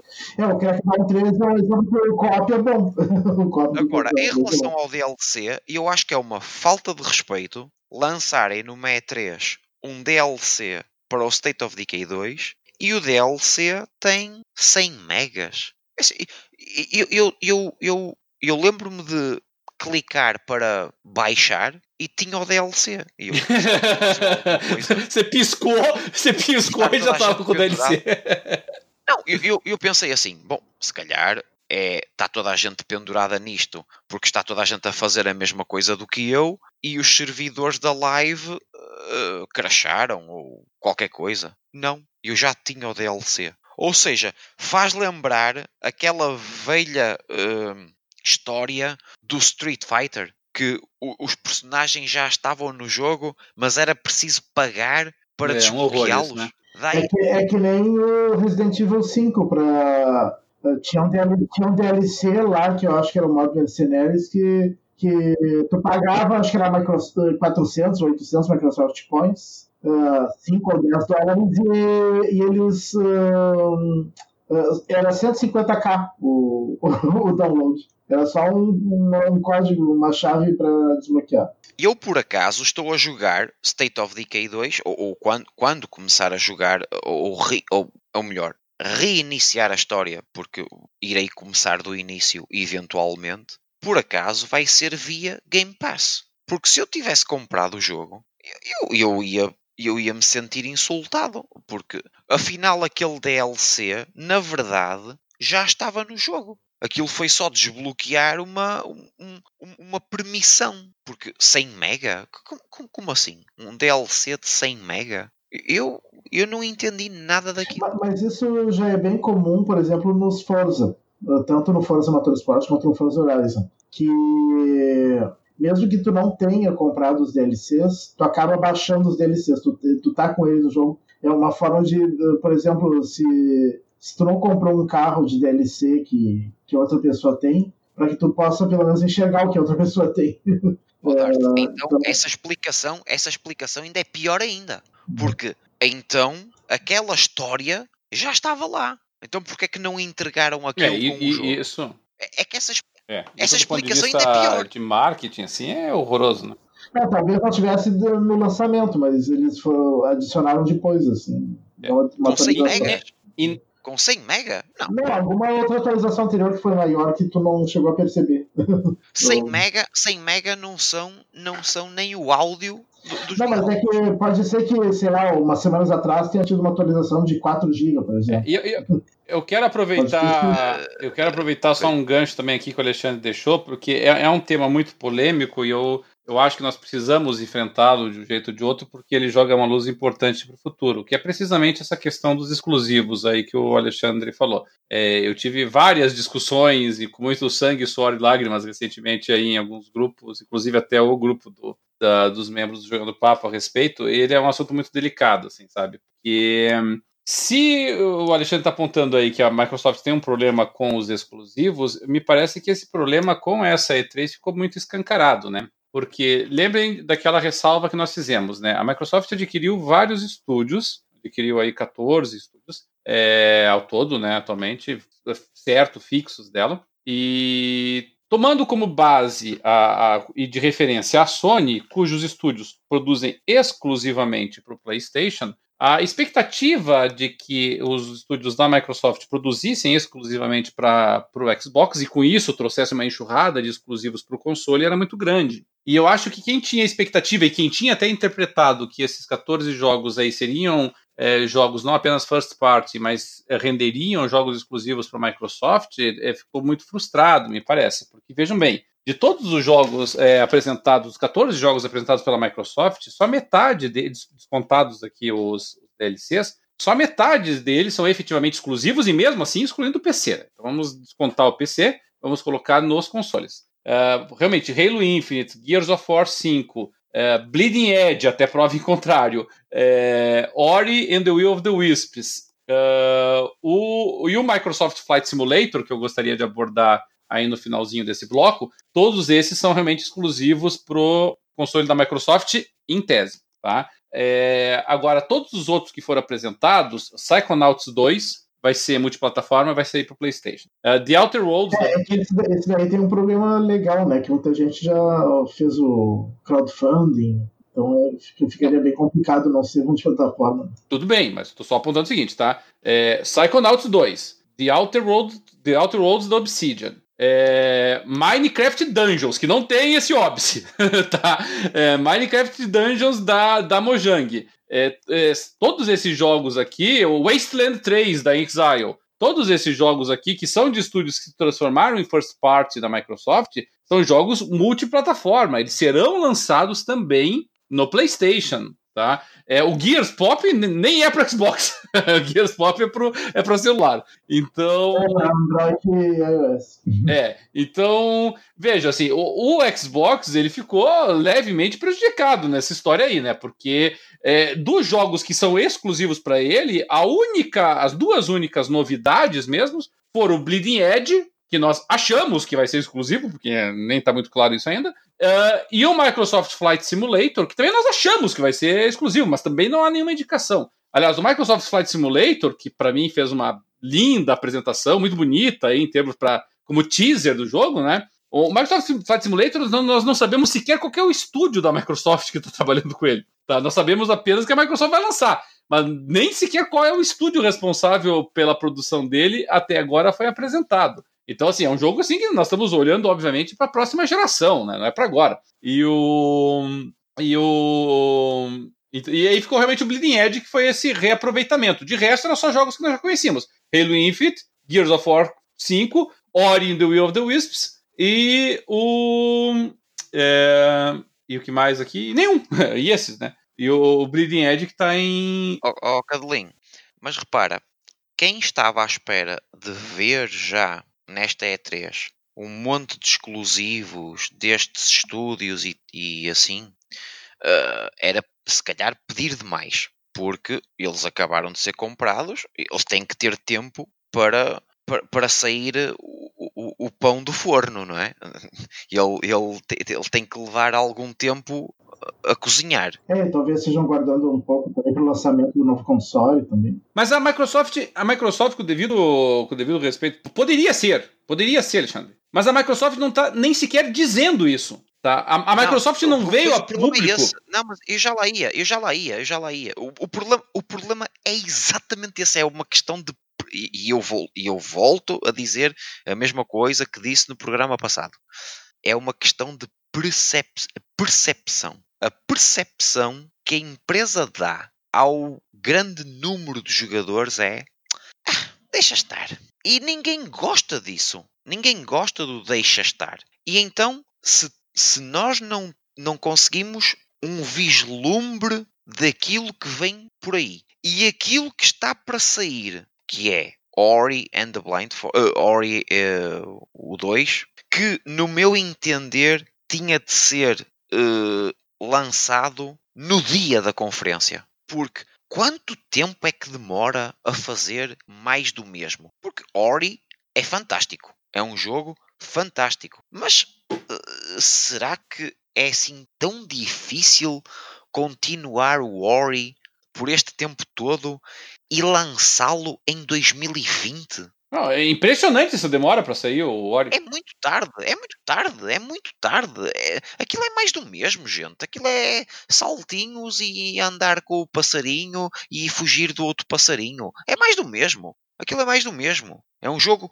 super bonito, mas é mais do mesmo. Então, se nós só temos Ori, Halo, Gears e o resto das empresas ainda estão a, a cozinhar o, o, o prato, então o que é que nós temos? Não temos nada. A, percep a percepção que, que a empresa dá é tem uma tecnologia fantástica que depois, no fim, não, não consegue entregar nada. Mas eu, eu acho que é muito pior do que percepção. Quer dizer, pior no sentido assim, de do que, que a empresa. Não há nada pior do que a percepção. Não, não. Não há nada. Não, tem uma coisa, tem uma coisa. Que não seja só percepção. Que seja efetivamente a realidade. É, eu acho, eu entendo, e é essa mensagem que a Microsoft está me passando. A Microsoft simplesmente não tem mais interesse em produzir jogos exclusivos para o Xbox. Tá? Isso, isso não é uma percepção, não é, não, é, não é uma falha de comunicação, é isso, é isso que eu quero deixar claro. Isso não é uma falha de comunicação, isso é uma estratégia deliberadamente montada pela Microsoft e que será implementada nos, daqui para frente. Nós veremos esses jogos, assim, a, a, a ida do Ori The Blind Forest para o Switch é questão de detalhe, tá? Uh, e eu não tenho dúvida nenhuma de que o Will of the Wisp pode seguir o mesmo caminho. E aí, a gente passa, ah, mas isso aqui é tudo, é tudo teoria da conspiração e tal, você que está inventando. Não sou eu que estou dizendo isso, é a Microsoft. O, o, o, há uma semana atrás, o Matt Bootsy, que é, da, que é, o, que é o head da, da Microsoft Game Studios, chegou e falou numa entrevista, e veja, não é, não foi assim mal reproduzido, está gravado, está em vídeo. Ele foi perguntado se Halo poderia chegar ao, a, a, ao console da Sony, ao PlayStation. Ele foi perguntado se jogos como Halo, como Gears of War poderiam chegar no, no, no PlayStation. E qual é a resposta que você espera ouvir de uma pessoa nessa, nessa situação? Não. Nós respeitamos os, os exclusivos claro. que, a, que o Sony tem,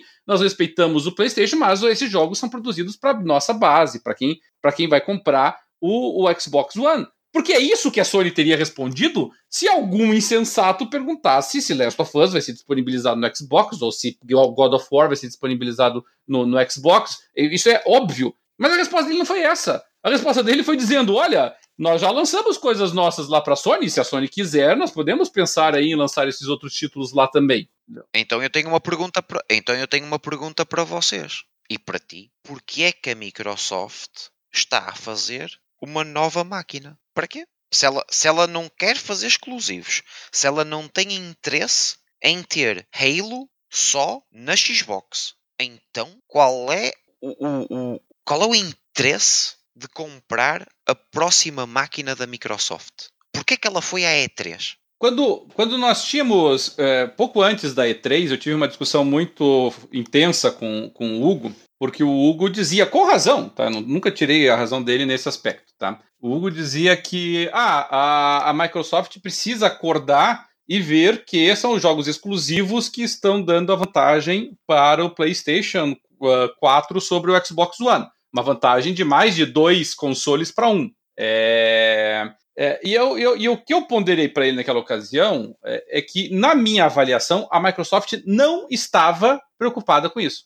A Microsoft não estava interessada em lançar jogos exclusivos. E, e, e eu falei isso com, com um receio imenso de chegar essa E3 e morder minha língua. Por quê? Porque a Microsoft tinha acabado de adquirir um monte de estúdios. Entendeu? Então nós pensávamos, ah, a Microsoft está tá, tá adquirindo esses estúdios para lançar jogos exclusivos. Mas eu acho que não está. Não é para jogo exclusivo que ela está adquirindo esses estúdios. Ela está adquirindo esses estúdios porque ela está olhando o Netflix. Ela está adquirindo estúdios porque a Microsoft não está. Aqui eu vou ter muito cuidado, claro o que eu vou dizer. A Microsoft não tem o Xbox como prioridade. A Microsoft tem como prioridade, e isso ficou. E isso ainda não ficou claro nessa E3, mas ficará no futuro, sem dúvida nenhuma a Microsoft tem como prioridade duas coisas: o Game Pass e o xCloud. O, o futuro, o futuro do, do, o futuro que a Microsoft está olhando, e veja, eu não estou criticando a Microsoft, tá? E não estou, critic, e não estou criticando o Xbox aqui, tá? Eu estou dizendo assim, a, a, Microsoft,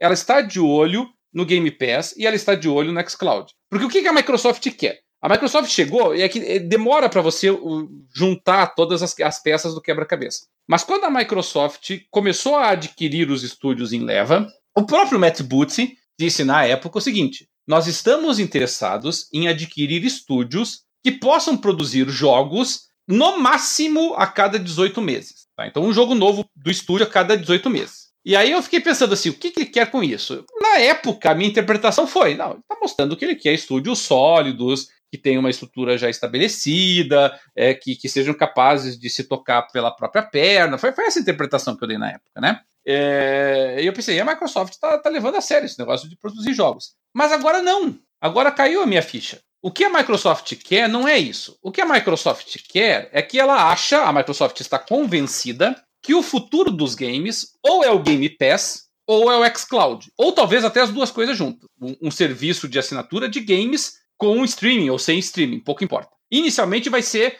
é, um, um, independente do outro, mas ela está pensando em convergir essas duas coisas. E aí ela está olhando para quem? Ela está olhando para o Netflix. E ela viu o que aconteceu com o Netflix. Netflix era um serviço, é um serviço de streaming, é o maior de todos, mas ele sofreu desesperadamente porque as empresas começaram a tirar o, os produtos dele, porque ele fez sucesso, começou a tirar as coisas de lá porque cada uma resolveu lançar o seu próprio Netflix. Aí isso aconteceu com vários, vários. Claro. E aí o que, que o Netflix se viu forçado a fazer? A produzir conteúdo original, produzir conteúdo dele. Para quê? Para alavancar o próprio serviço. O que a Microsoft quer agora é alavancar o Game Pass. A Microsoft não tem interesse em exclusividade. A Microsoft quer que os jogos que são produzidos estejam disponíveis no Game Pass. É por isso que ela chega na, na conferência, quando vai falar do Game Pass, então já podemos adentrar nesse tema agora, e ela diz: todos os jogos uh, da Microsoft Studios estarão disponíveis no Game Pass, não só no lançamento, como com cinco dias de antecedência. Por quê? Porque ela quer que você assine o Game Pass. Esse é o diferencial dela. O Game Pass é o diferencial, entendeu? O jogo que ela produz estará disponível no Game Pass. Ah, mas ele também é vendido para o PlayStation. Dane-se. No PlayStation ele é vendido à la carte. Você compra ele por fora. No Game Pass, com assinatura, você tem ele, aspas, de graça. Tá? É aqui que está o pulo do gato dela. E aí ela está pensando o seguinte: eu preciso de um monte de estúdios produzindo para mim isso. Por quê? Porque vai ter outras empresas que vão lançar serviços similares a esse. E eu preciso produzir esse serviço, eu preciso garantir que eu vou ter estúdios produzindo para mim quando de repente, sei lá, a Bethesda resolveu lançar o serviço dela, quando de repente a Square resolveu lançar o serviço dela, como nós veremos na sequência, a Ubisoft lançou o seu. Ok, então, então com isso a Microsoft vai obrigar a PlayStation a meter os exclusivos dela no PlayStation Now, por exemplo. Ou não, ou não, ou talvez a Sony ache que o futuro não é esse, ou talvez a Sony ache que as pessoas querem comprar o jogo à la carte e não okay. fazer essas então. Mas eu tenho, eu tenho uma outra dúvida, que é, imaginemos num futuro próximo que uh, a Microsoft disponibiliza o Game Pass na plataforma Sony. Imaginemos, o Game Pass. É possível, existe. é possível. Imagina, o Game Pass existe para a Switch e existe para a PlayStation 5. Qual é o interesse em comprar a Scarlet? Não, no, no dia que isso acontecer, acabou o console, acabou o Xbox. A, a Sony vai ter, a, a Microsoft vai ter vencido a guerra dos consoles sem ter o console. Entendeu? Ela vai ter conseguido fazer o que precisa, que é vender o serviço. É, por isso que eu acho que por enquanto não é. Ela ainda quer exclusivo sim. É, porque, até porque alguns desses que, que, que vão ser multiplataforma já estavam em desenvolvimento antes. Talvez tenha algum contrato amarrando, alguma coisa assim. Com exceção da Mojang, né? Que a Mojang eu acho que é uma coisa à parte que a Microsoft resolveu que os da Mojang nunca serão exclusivos, porque Minecraft faz dinheiro como água desse jeito como tá, né? Tentando mas como é que você explica daí, Dart, a, a disposição da Microsoft de abrir a exclusividade dos jogos dela para o Switch? Como é que você explica o, o, o, presidente da Microsoft Game Studios dizendo que a ida de Halo pro, pro PlayStation só depende da Sony? Como? Como que se explica isso? Como é que se explica a Microsoft? Como é que se explica a Microsoft nem sequer chegar? Porque ninguém falou isso. Ninguém. Ninguém da Microsoft chegou e disse: vamos lançar jogos exclusivos daqui para frente. Ninguém. Isso não apareceu em nenhum momento. E eu sinto-nos eu sinto, eu sinto-nos a, a, a, a, discutir a mesma coisa. Mas se, se, se, ela quisesse realmente abrir mais exclusivo, não tem por que realmente ela lançar outro console. É que o mais engraçado é, o mais engraçado é que nós temos estado a discutir uh, exclusivos Microsoft há meses e ainda não chegamos ainda não temos luz sobre. sobre, sobre eu, eu, eu, acho a explicação muito fácil. Eu não acho difícil entender por que ela vai lançar um novo console. Ela vai lançar um novo console porque, por enquanto, nem a Sony, nem a Nintendo, nem qualquer outra marca estão dispostas a colocar o Game Pass no produto deles. Então, por enquanto, o console da Microsoft é o aparelho através do qual você tem acesso ao Game Pass. E é o aparelho através do qual você tem acesso Cara, ao xCloud.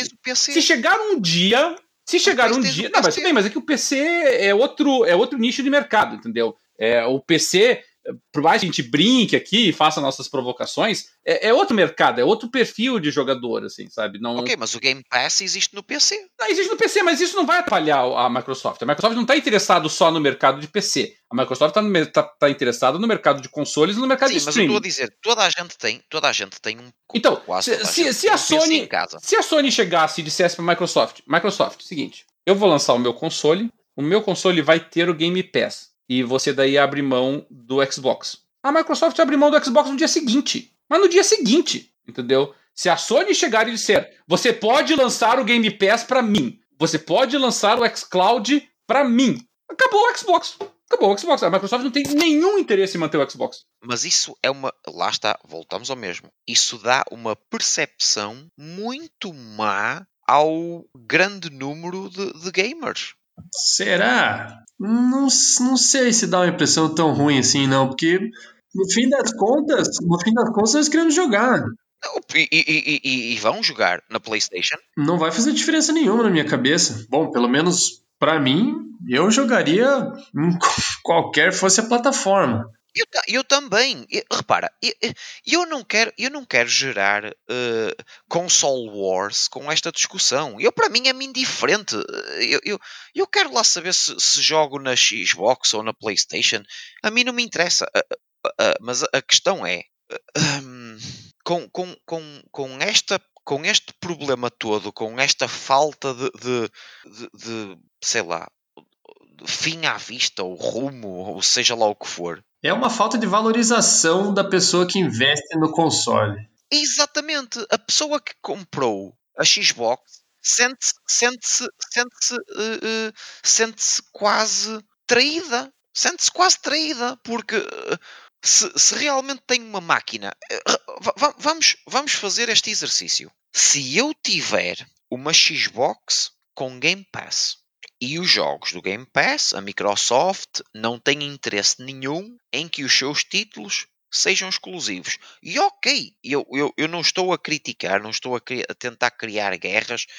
É, é, só o que a Microsoft dá a entender. É um posicionamento de mercado diferente. Vai lá. É, exatamente. É, uma, é, é só um posicionamento. Ok. Mas a partir desse posicionamento, eu, como consumidor, tenho todo o direito de pensar assim: por que é que eu vou comprar esta máquina se eu posso comprar a máquina da concorrência, ter acesso ao Game Pass e ainda aos exclusivos Sony? Porquê? Porque por enquanto você não tem acesso ao Game Pass, Alexandre. Aqui, é, essa é a única questão. É a única questão. A Mas Sony não permite. Mas até quando? Pum, tudo bem. A Sony não permite, por Mas é que tá. Mas, na minha opinião, é... até que alguma vença. Porque se a Sony permitir a entrada do Game Pass no console dela, a Microsoft acaba de vencer a competição da indústria dos videogames, tá? Porque é, é, isso que a gente tem que entender. Microsoft é uma coisa, Xbox é outra, tá?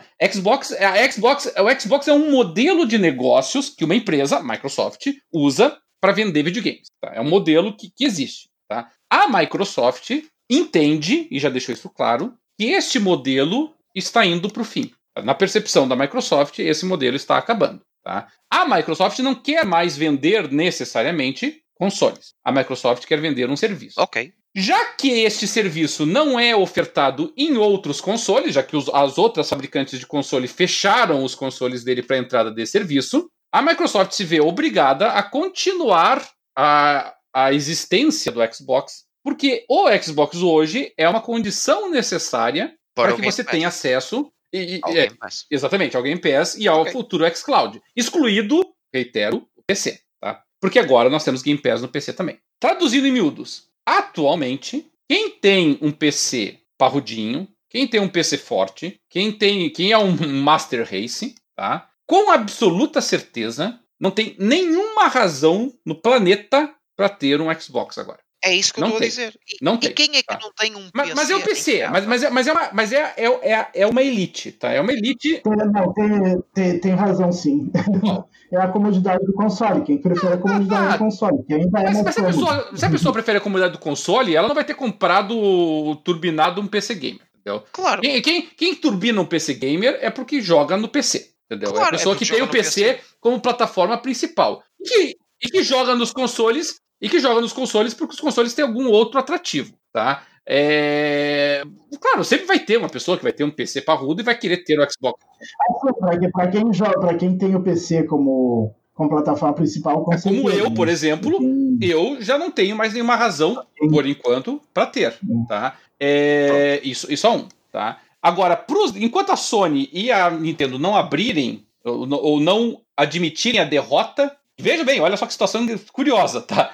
É, enquanto a Nintendo e a Sony não admitirem que perderam nesse, nesse aspecto, nessa luta pelos Game Pass e pelo streaming, a Microsoft vai precisar do Xbox. Se algum dia a Nintendo e a Sony disserem, não consigo, eu não consigo oferecer um serviço como Game Pass, eu não consigo oferecer um streaming que nem o xCloud. A Microsoft ganha, mas o Xbox morre.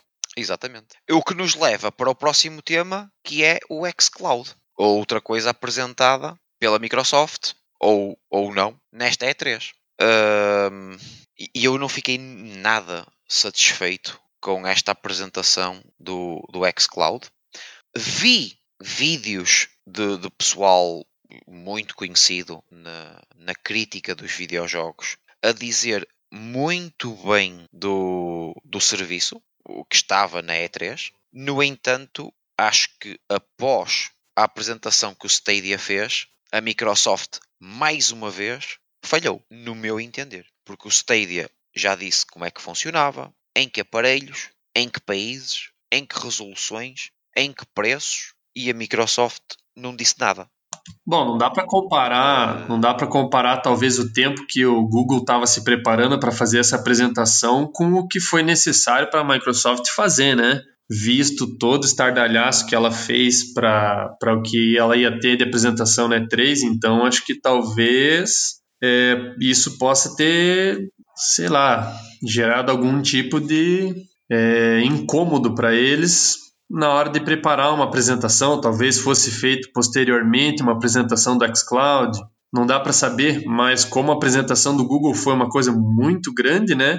E recheada de informações, recheada de explicações. Acho que no tempo que eles tinham para a conferência, tendo que apresentar jogos, tendo que apresentar isso, isso e aquilo, acho que era pouco tempo para fazer uma abordagem é, mas na verdade essa conferência foi, foi menor do que os dos anos anteriores da Microsoft. Ela poderia ter feito um pouco mais de tempo. É que eu acho que eles não, eu acho que eles não têm muita coisa ainda para apresentar sobre o xCloud. Eu acho que ainda está um, tá num processo, num estágio mais inicial. Não tá... Mas eu digo que foi forçado devido ao Google Stadia, né? Aí eles se sentiram forçados a apresentar alguma coisa. E como está no estágio muito cru do negócio, saiu daquele jeito.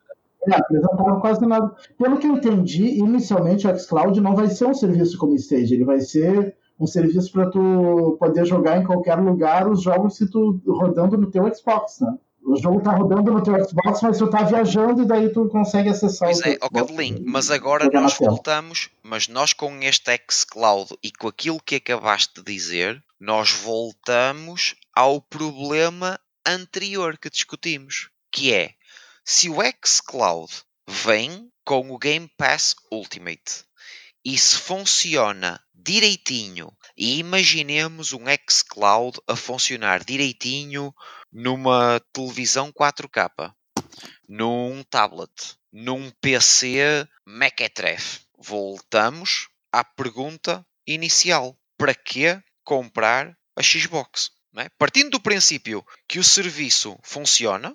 Não é que nesse caso o teu Xbox seria o servidor do, do Xcloud. Ah, mas tu não precisas disso para nada. Oh, oh, isso é, isso é oh, Dart, isso é, isso, isso é, não, isso é mentira. Não, mentira não é, mas é que mas qualquer, qualquer, qualquer aparelho não. pode ser. Não, qualquer aparelho pode servir de, de fonte de streaming. Claro. Entendeu? O meu computador pode claro. Servir. Claro. Sim, mas, sim, mas, sim, mas Mas inicialmente, pelo que eles apresentaram, inicialmente vai ser o não, seu sim, console, sim, sim. vai ser. Mas, mas, isso não é, mas isso não é nada revolucionário. O meu computador pode ser, pode Exatamente. ser, pode fazer streaming. Estou dizendo, o, o, o PlayStation pode é fazer problema. streaming se eles habilitarem essa funcionalidade. Volta, voltamos, voltamos ao problema anterior.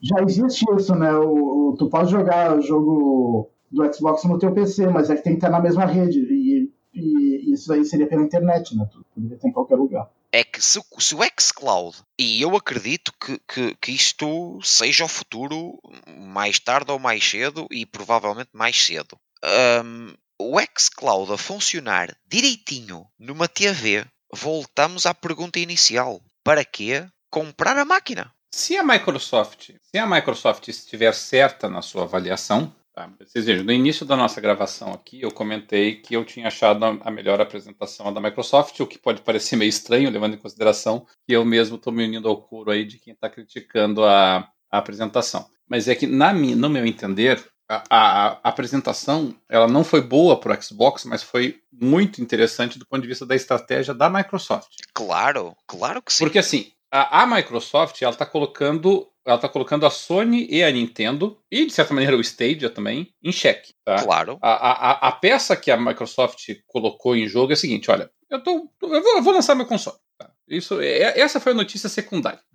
tá. A, a, notícia mais importante do dia foi o seguinte: olha, eu estou colocando dois serviços aqui na mesa. Ó. Game Pass, agora com Game Pass Ultimate para o PC também. Quer dizer, estou deixando claro que o meu produto agora é o Game Pass. Tá, tá para PC, inclusive. É, a pessoa pode assinar aqui o Game Pass. E nós vamos ter um serviço de streaming extremamente sofisticado, extremamente organizado, talvez não no mesmo naipe que o do Stadia, mas capaz de concorrer frente a frente com ele. E esses dois serviços podem operar independentemente ou podem operar em conjunto no futuro, se eu assim entender. Então, já é uma ameaça velada que a Microsoft está colocando. Isso, isso é um. A dois, a Microsoft está dizendo, quer dizer, porque o que ela está dizendo? Ah, de repente as pessoas podem não querer comprar o Xbox novo, mas com o xCloud e Game Pass juntos, pode ser que elas não queiram comprar o PlayStation também. Pode ser que eles prefiram jogar no seu tablet. Pode ser que eles prefiram jogar no, no, no, é, no aparelho de telefone. Então, essa é a primeira ameaça que a Microsoft está fazendo. A segunda ameaça que a Microsoft está fazendo nessa história toda, nesse cheque que ela está colocando a Sony e a, e a Nintendo, é a de que se ela estiver correta, e se o Google estiver correto, e o futuro for esse, e se a Ubisoft estiver correta e o futuro for esse, ela, Microsoft, tem 15 estúdios à sua disposição, colocando jogos a uma taxa de, vamos pegar aí, 15 jogos, é, 15 é, estúdios produzindo a razão de 18 meses por jogo, como a Microsoft queria, então aproximadamente um jogo novo por mês à disposição do Game Pass. Então, assim, não vai ser por falta de jogo que o Game Pass da Microsoft vai morrer. E qual que é o problema disso para o Switch e para a Sony? Bom, para Nintendo é, um, é uma hecatombe porque a Nintendo não tem nenhuma estrutura online para conseguir oferecer streaming e muito e até serviço por assinatura ela até poderia se quisesse, embora é, a, a, Nintendo dependa muito de uma lucratividade maior dos seus jogos, né? Mas poderia, mas streaming não é praia da Nintendo, não tem nem estrutura para isso. A Sony percebeu a encrenca que estava se metendo. E aí o que a Sony fez? Se aliou à Microsoft. E aí fizeram aquela, aquela conjunção lá e, a, e fizeram um joint venture com, com o Azure. Então, quer dizer, essa é a primeira tentativa da Sony de tentar encontrar uma saída. Só que a Sony tem um outro problema pela frente. A Sony vai olhar para si mesma e vai dizer: eu tenho condições de oferecer um Game Pass para meus jogadores, sim ou não? E aí ela vai pensar: eu tenho condições de oferecer um Game Pass nos mesmos moldes que a Microsoft está oferecendo, e aqui complica o meio de campo para a Sony. Porque a Sony não opera dessa forma. A, a, a Microsoft está pronta para oferecer no mercado um Game Pass no qual você terá é, 15 estúdios produzindo jogos a rodo com extrema frequência, com alta rotatividade, mas jogos medianos, jogos do naipe Wasteland 3, jogos do naipe Battletoads, jogos do naipe Bleeding Edge, jogos do naipe Psychonauts 2. É, é, é, essa é a conversa da Microsoft. Mas não é esse tipo de jogo que a Sony faz, né? A Sony não lança Minecraft Dungeons. A Sony não lança Ori and the Will of the Wisp. Não é esse tipo de jogo que a Sony produz. A Sony produz jogos AAA, jogos de altíssimo nível de produção jogos que demoram dois, três anos para serem produzidos e com menos estúdios do que a Microsoft. Então, a Sony ela lança quatro exclusivos, first party, né? Ela lança quatro exclusivos, três, quatro exclusivos ao ano, se tanto. E a Microsoft está dizendo que ela vai conseguir lançar de 12 a 15. E aí complica o, o, o meio de campo para a Sony. Aí fica aquela situação meio assim: Netflix e HBO Go. A HBO tem produções extraordinárias, mas bem menos do que a Netflix. E aí é uma escolha que você tem que fazer. Eu vou pro HBO Go, que seria o Game Pass da Sony, com jogos. Ah, vou ter aqui Last of Us, God of War, Horizon Zero Dawn. É... Ou eu vou para Microsoft com Crackdown 3, com, com Bleeding Edge, entendeu? Mas com muito mais, com uma, uma quantidade muito maior. E se a lógica dos streamings de vídeo se repetir nos games, a vitória é da Microsoft. Porque a Netflix ganha com folga da HBO Go. O Netflix ganha com folga da Amazon Prime, entendeu? Então aqui ela coloca um cheque em cheque muito forte a Sony. E a Sony vai ter que entender. Uh, e a Nintendo, então, quase um checkmate. E a Sony vai ter que tentar se virar. E, e, e o próprio Google tomou um cheque. Porque o Google está dizendo, bom, eu tenho streaming. A Microsoft está dizendo, eu também. Ah, mas o meu streaming é melhor. Tudo bem, mas eu. É, e aí tem sentido quando a Microsoft dizia lá, o que importa é o conteúdo. A Microsoft está dizendo para o Google, olha, não sei quanto a você, mas no meu streaming, eu tô, lanç... eu tô com 15 estúdios produzindo para o meu Game Pass. O que, que você está oferecendo no teu streaming aí? E aí complica, né? Porque o Google não tem. Então, a meu ver, aqui a, a, estratégia da Microsoft ela é muito matadora nesse sentido. É uma estratégia comercialmente poderosíssima. Sim, sim, é, sem dúvida. Agora, mas pode o matar meu, o Xbox. O meu, o meu, o meu, o meu, exatamente. A minha dúvida e, e a minha dúvida, acho que nem é dúvida.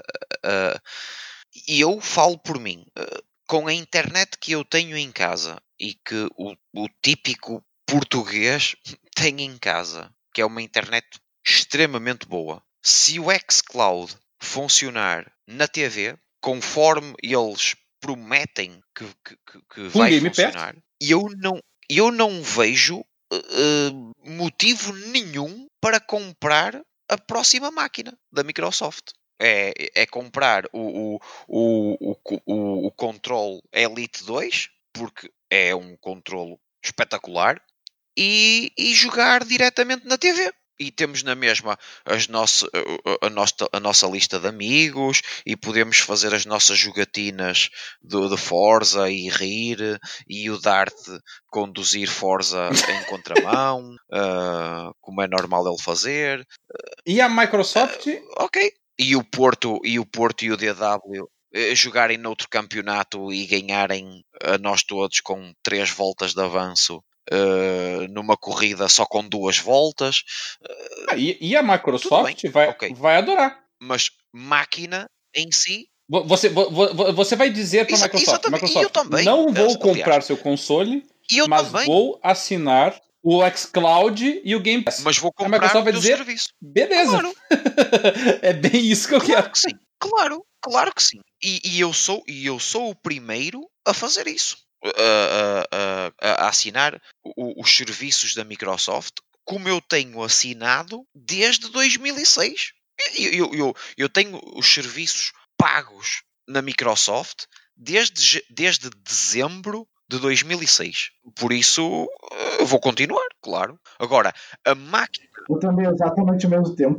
agora, a máquina em si, eu não a vou comprar. Para quê? Se eu posso jogar no meu telefone, se eu posso jogar no meu Surface, se eu posso jogar na minha TV, se eu posso jogar com vocês ne ne nestas telas, digamos assim, todas, então para que a máquina? Não. não. A, a Microsoft pode perder a guerra dos consoles e ganhar a guerra dos jogos. Uh, sim, ok. Olha, vamos passar para as próximas conferências porque é, Alexandre e Dart, querem acrescentar alguma coisa nessa discussão aí ou não? Ainda falta uma coisa sobre a conferência da Microsoft, né? O anúncio do Scarlet. O que, que eles anunciaram. Na verdade, isso foi o que mais me frustrou. Eu, eu esperava que eles. Uh, claro que eu não esperava datas de lançamento e preço, mas eu esperava que dessem mais detalhes do, do hardware, do coisa. E, eles deram menos detalhes que a Sony. É, foi muito genérico, muito só dizendo coisa que a gente já sabia que eles que seria o foco né, do, da nova máquina, que é o SSD.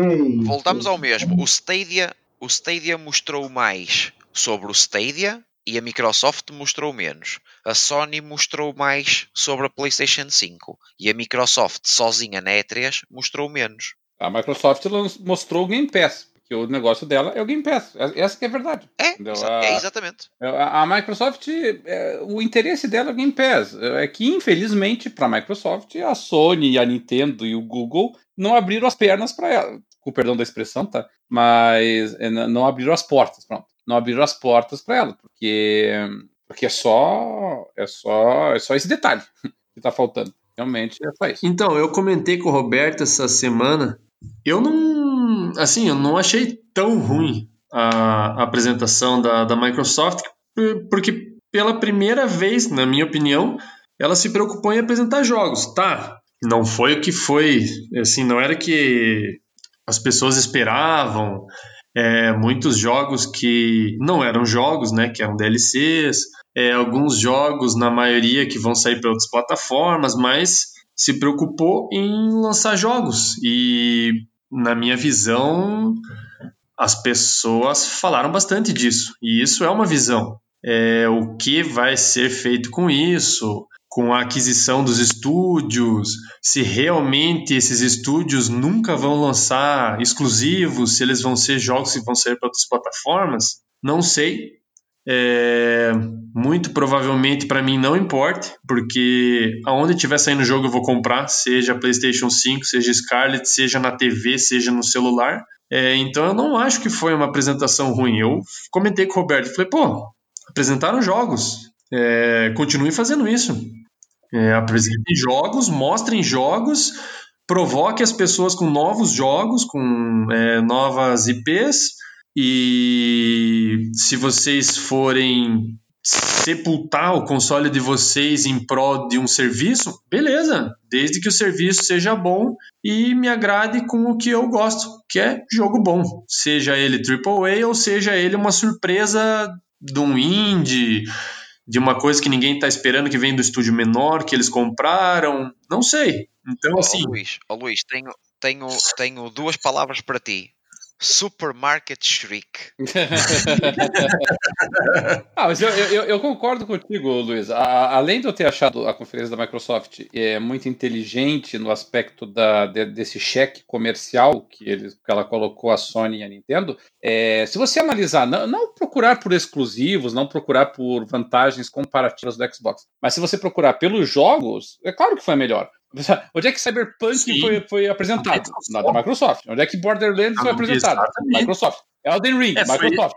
Foi, foi esse argumento que eu usei, inclusive, é. né? Eu falei, pô, você quer coisa melhor que o Keanu Reeves lá no teu é, palco? Claro. Aí você fala assim, pô, mas não chamou atenção. Não chamou atenção porra nenhuma, ó. Chamou atenção Parece pra caralho. Parece canta e o Keanu Reeves com Xbox, Xbox no fundo lá. Pô, assim, tá todo mundo falando do John Wick. John Wick é patrocinado pela Microsoft, meu amigo. Não, não, não tem outra coisa eu, eu, pra eu falar. em fóruns as pessoas perguntando se Cyberpunk vai ser exclusivo do Xbox. Você veja o, o impacto que é. isso tem, né? Eu, eu vi também, me chegaram assim e falaram assim, pô, mas ó, que legal que o Cyberpunk, os caras mudaram, vai ser exclusivo do Microsoft. Eu falei, oi? Tá louco? Falei, você não, você não lê direito, né, amigo? Mas assim, de qualquer forma, é, olha o impacto. Então, assim, é claro, foi aquém do que, digamos, um fã apaixonado estava esperando. Mas, de qualquer forma, ela foi boa, provavelmente, para uma estratégia e um posicionamento novo de marketing que deve estar tá girando em torno do Game Pass e do xCloud. Eu ainda acredito que é mais do Game Pass do que no xCloud ainda. Mas não achei tão ruim assim, não. E se ela ganhou, se ela perdeu, ela tinha obrigação de ganhar. É, nossa, não, não tem nem como discutir. Porque se ela não tem competidor, se ela perder, por favor.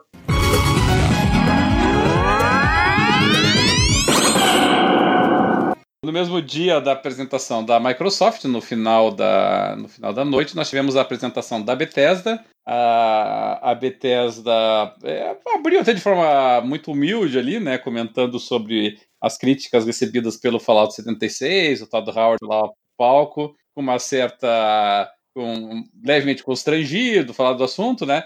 É, a Bethesda passou bastante tempo falando de DLCs e expansões para os jogos dela, como foi o caso do, do, do, do Elder Scrolls Online. Ela falou também da ida do Elder Scrolls Blades, que era o joguinho de celular lá, para o Switch. É, de jogos mesmo, eu acho que nós podemos destacar três, né? O Doom Eternal, que foi muito recebido, muito bem recebido, com lançamento para 22 de novembro deste ano. E estão esperando boas coisas, né? Com bons gráficos. Eu achei bem bacana, sim, inclusive. Sim, sim, bem elogiado. O, o Deathloop, que, que é aquele de que você entra numa, numa ilha lá com o cara e a garota lá, e você parece entrar num loop temporal. Em ah, que, um que matar morre, o outro, outro take, aham. Isso, isso. E, o, e aquele Ghostwire Tokyo, que foi o trailerzinho lá com as pessoas desaparecendo, aquela coisa assim meio Matrix até, né?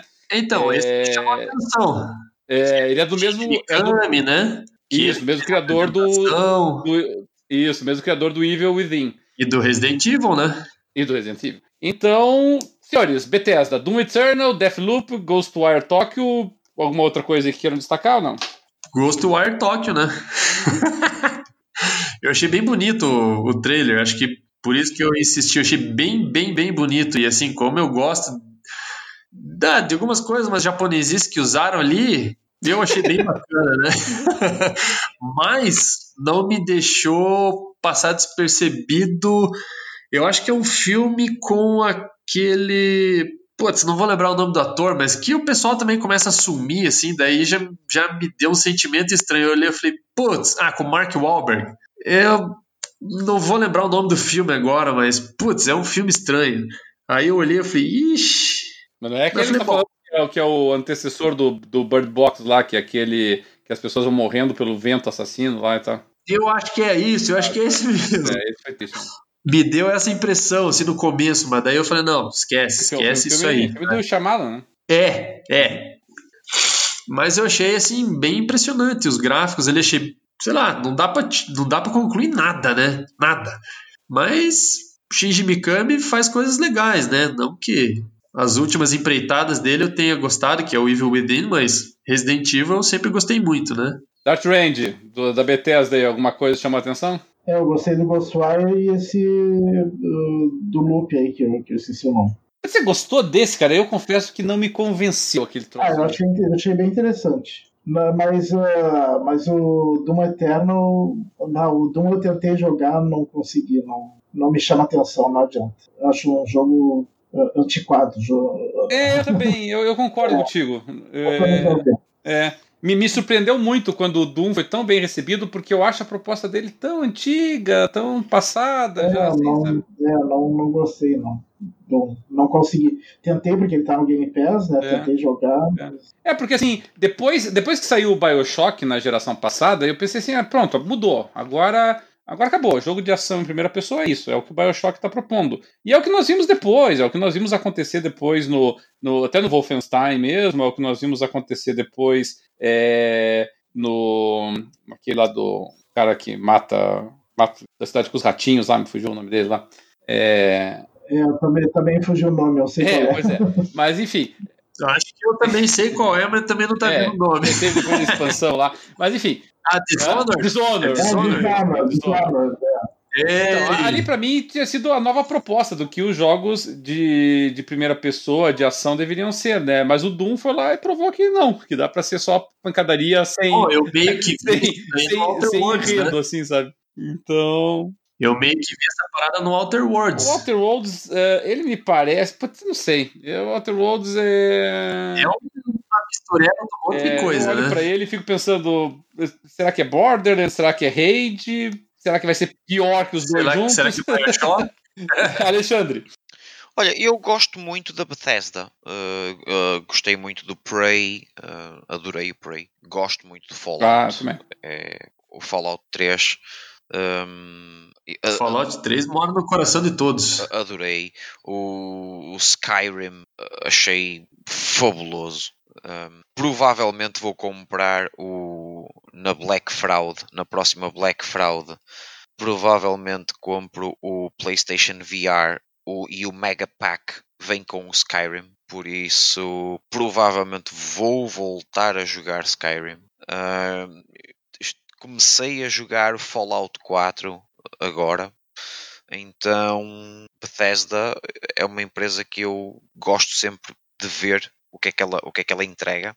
Mas em relação, por exemplo, ao Doom, estou com o, estou com o Dart.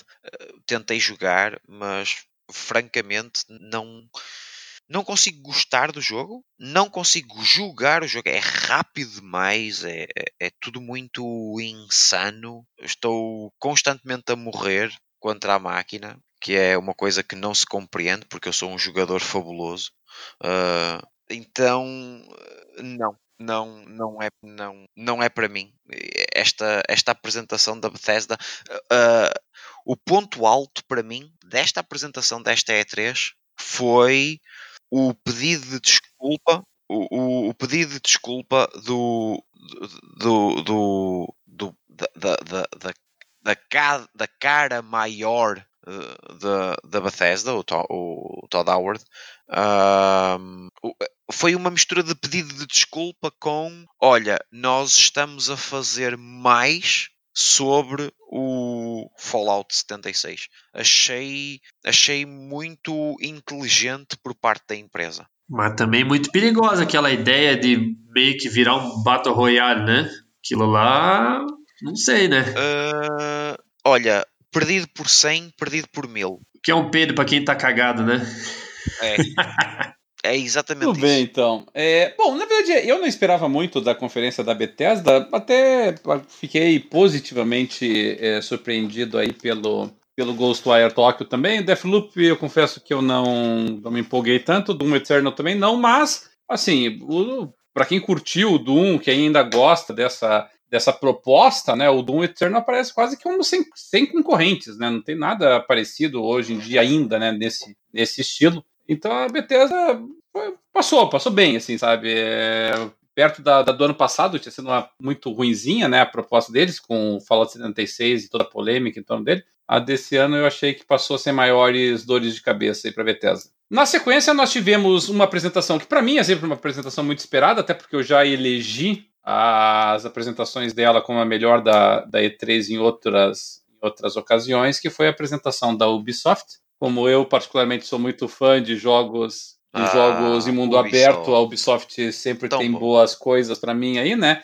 E não, não, assim, a apresentação da Ubisoft, na minha avaliação, não, não viveu à altura das apresentações da Ubisoft no passado, mas também não comprometeu muito. Eu gostava muito quando tinha aquela apresentadora lá, que eu esqueci o nome. Eu gostava muito das, da, das apresentações da Ubisoft que tinham ela. Acho que ela era legal. Assim. É, né? Eu achei que ficou meio ruimzinha a, o host esse ano. Mas, todo caso, vamos dividir a Ubisoft, que também foi uma apresentação bem grande. Vamos dividir ela em, em duas categorias, tá? Os jogos e depois vamos entrar na questão do Uplay Plus. É, de jogos, eu, eu destaquei aqui para nós, excluídos novamente os DLCs, tá? A Ubisoft apresentou bastante coisa bastante, bastante coisa com data, inclusive. Ela apresentou o novo Watch Dogs, chamado Watch Dogs Legion, que depois do Cyberpunk foi o jogo que mais me impressionou na, na E3, com o lançamento para 6 de março de 2020. Apresentou também Rainbow Six Quarantine, que para mim está demolindo a pobre da franquia, com o lançamento para 2020. Apresentou um teaser muito rápido daquele do Gods and Monsters, uma nova IP aí da, da Ubisoft, que me agradou, apesar da, do visual um pouquinho cartunesco, com o lançamento para 25 de fevereiro de 2020. Apresentou o Ghost Recon Breakpoint com beta agora já para 5 de setembro de 2019. E apresentou também aí um grande CG na prática, né? Que foi o, o Roller Champions, que essencialmente ali me parece. É, tá, tá mirando a, é, jogos como o, o Rocket League, né? Só que ali é um jogo, um campeonato de, de, fute, de, de basquete com rollers, né? Você vai correndo ao redor da pista, lá como se fosse uma pista de ciclismo, e vai marcando pontinho passando a bola lá na, no círculozinho. É, é, é, parecido com aquele. Lembra daquele filme da década de 80? Eu acho que era Rollerblade, coisa parecida, assim. Sim, o, o Rollerblade. Muito, uhum. É, muito parecido, né? A proposta. Foi o que eu me lembrei logo. É. Enfim, com relação ao Ubisoft aí, amigos, o que, que vocês acharam aí, principalmente desse, desse quinteto aí de jogos? Olha, e eu sou como tu, sou um fã incondicional da Ubisoft e toda a gente que eu conheço que, que joga videojogos tem constantemente todos os anos pelo menos dois títulos da Ubisoft a serem jogados. É, é uma coisa impressionante. Ou é um Assassin's Creed e um Splinter Cell, ou. Bom. Far é, é, Cry. É, é, é, exatamente, ou um Far Cry e um Division. Uhum. Uh, a Ubisoft consegue constantemente entregar AAAs para mim são AAAs, os jogos dela. Uhum, e claro. num, num, num, num fluxo muito constante, muito, muito bom. Nunca é só um, é sempre dois ou três. E, e mescla. E mescla muito bem, assim, ela, ela, tem muitos jogos AAA, mas muitos jogos artísticos também, né? Você pega aquele Sword of Light, você pega aquele do da, da, da Primeira Guerra Mundial lá, o. Do, do, ela consegue fazer, lá, ela os, consegue fazer. Os três personagens. Sim, o, o Valiant Hearts. Valiant Hearts, mesmo. Maravilhoso, maravilhoso. Um, a, a Ubisoft consegue fazer aquilo que a Activision nunca conseguiu, que é manter as franquias, fazer delas uh, uma mina de dinheiro e o jogador não, não, não levar a mal isso. Enquanto que o Bobby Kotick, sempre que fala, parece o Donald Trump, só fala asneira. a Ubisoft, a Ubisoft caladinha entrega títulos fantásticos e põe o, o povo a gastar dinheiro. E é super interessante como é que a, a, até a forma dela contar, por exemplo, o Division tem uma forma de contar a sua história muito interessante com os telefones que existem espalhados pela cidade, onde existe um telefonema de uma mãe para uma filha, por exemplo. Ah, então nós ficamos quase a conhecer a história daquela cidade sem personagens. E o nosso personagem até nem fala nada. É, é, é, muito, é muito interessante de ver estas todas estas mecânicas de jogo que a Ubisoft vai introduzindo. O próprio Assassin's Creed já não é o Assassin's Creed 2, nem o 3, já é outra coisa, já, já evoluiu. Então é sempre muito interessante de ver o que é que, o que, é que a Ubisoft tem para nos entregar. Agora, Alexandre, você. Eu queria uma opinião específica tua, porque você até começou o nosso programa de hoje comentando aí que você curte é, Rainbow Six, curte esse jogo. O, o que, é que você achou do Rainbow Six Quarantine?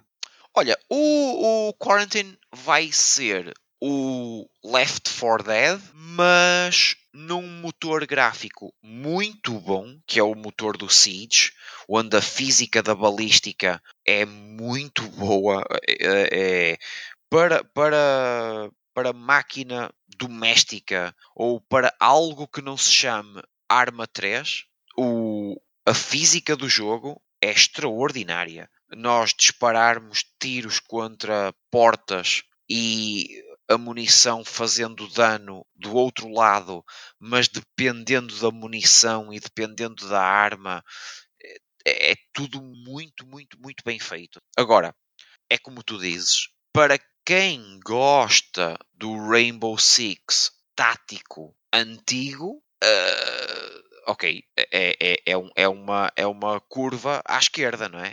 É uma curva de 90 graus à é, esquerda. Eu, eu, eu, ele, ele me alienou muito nesse aspecto. Assim.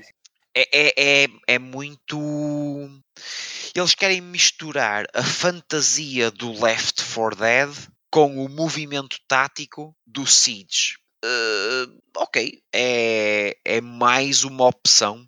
E, e, e, é isso que eu acho interessante na Ubisoft. Ela não tem medo de, de fazer diferente. Uh, e então o Rainbow Six Quarantine ele vai ser o Siege, ele vai ser o modo zombie do Call of Duty. Uh, para fazermos uma comparação assim uhum. mais ou menos rápida, não é? Nós temos o Call of Duty e depois temos o modo zombie. Ok. Para, para darmos uns tiros e dar umas risadas. Ok, tudo bem. Que, que foi exatamente isso que nos uh, motivou e, e, nos agradou na altura no Left 4 Dead.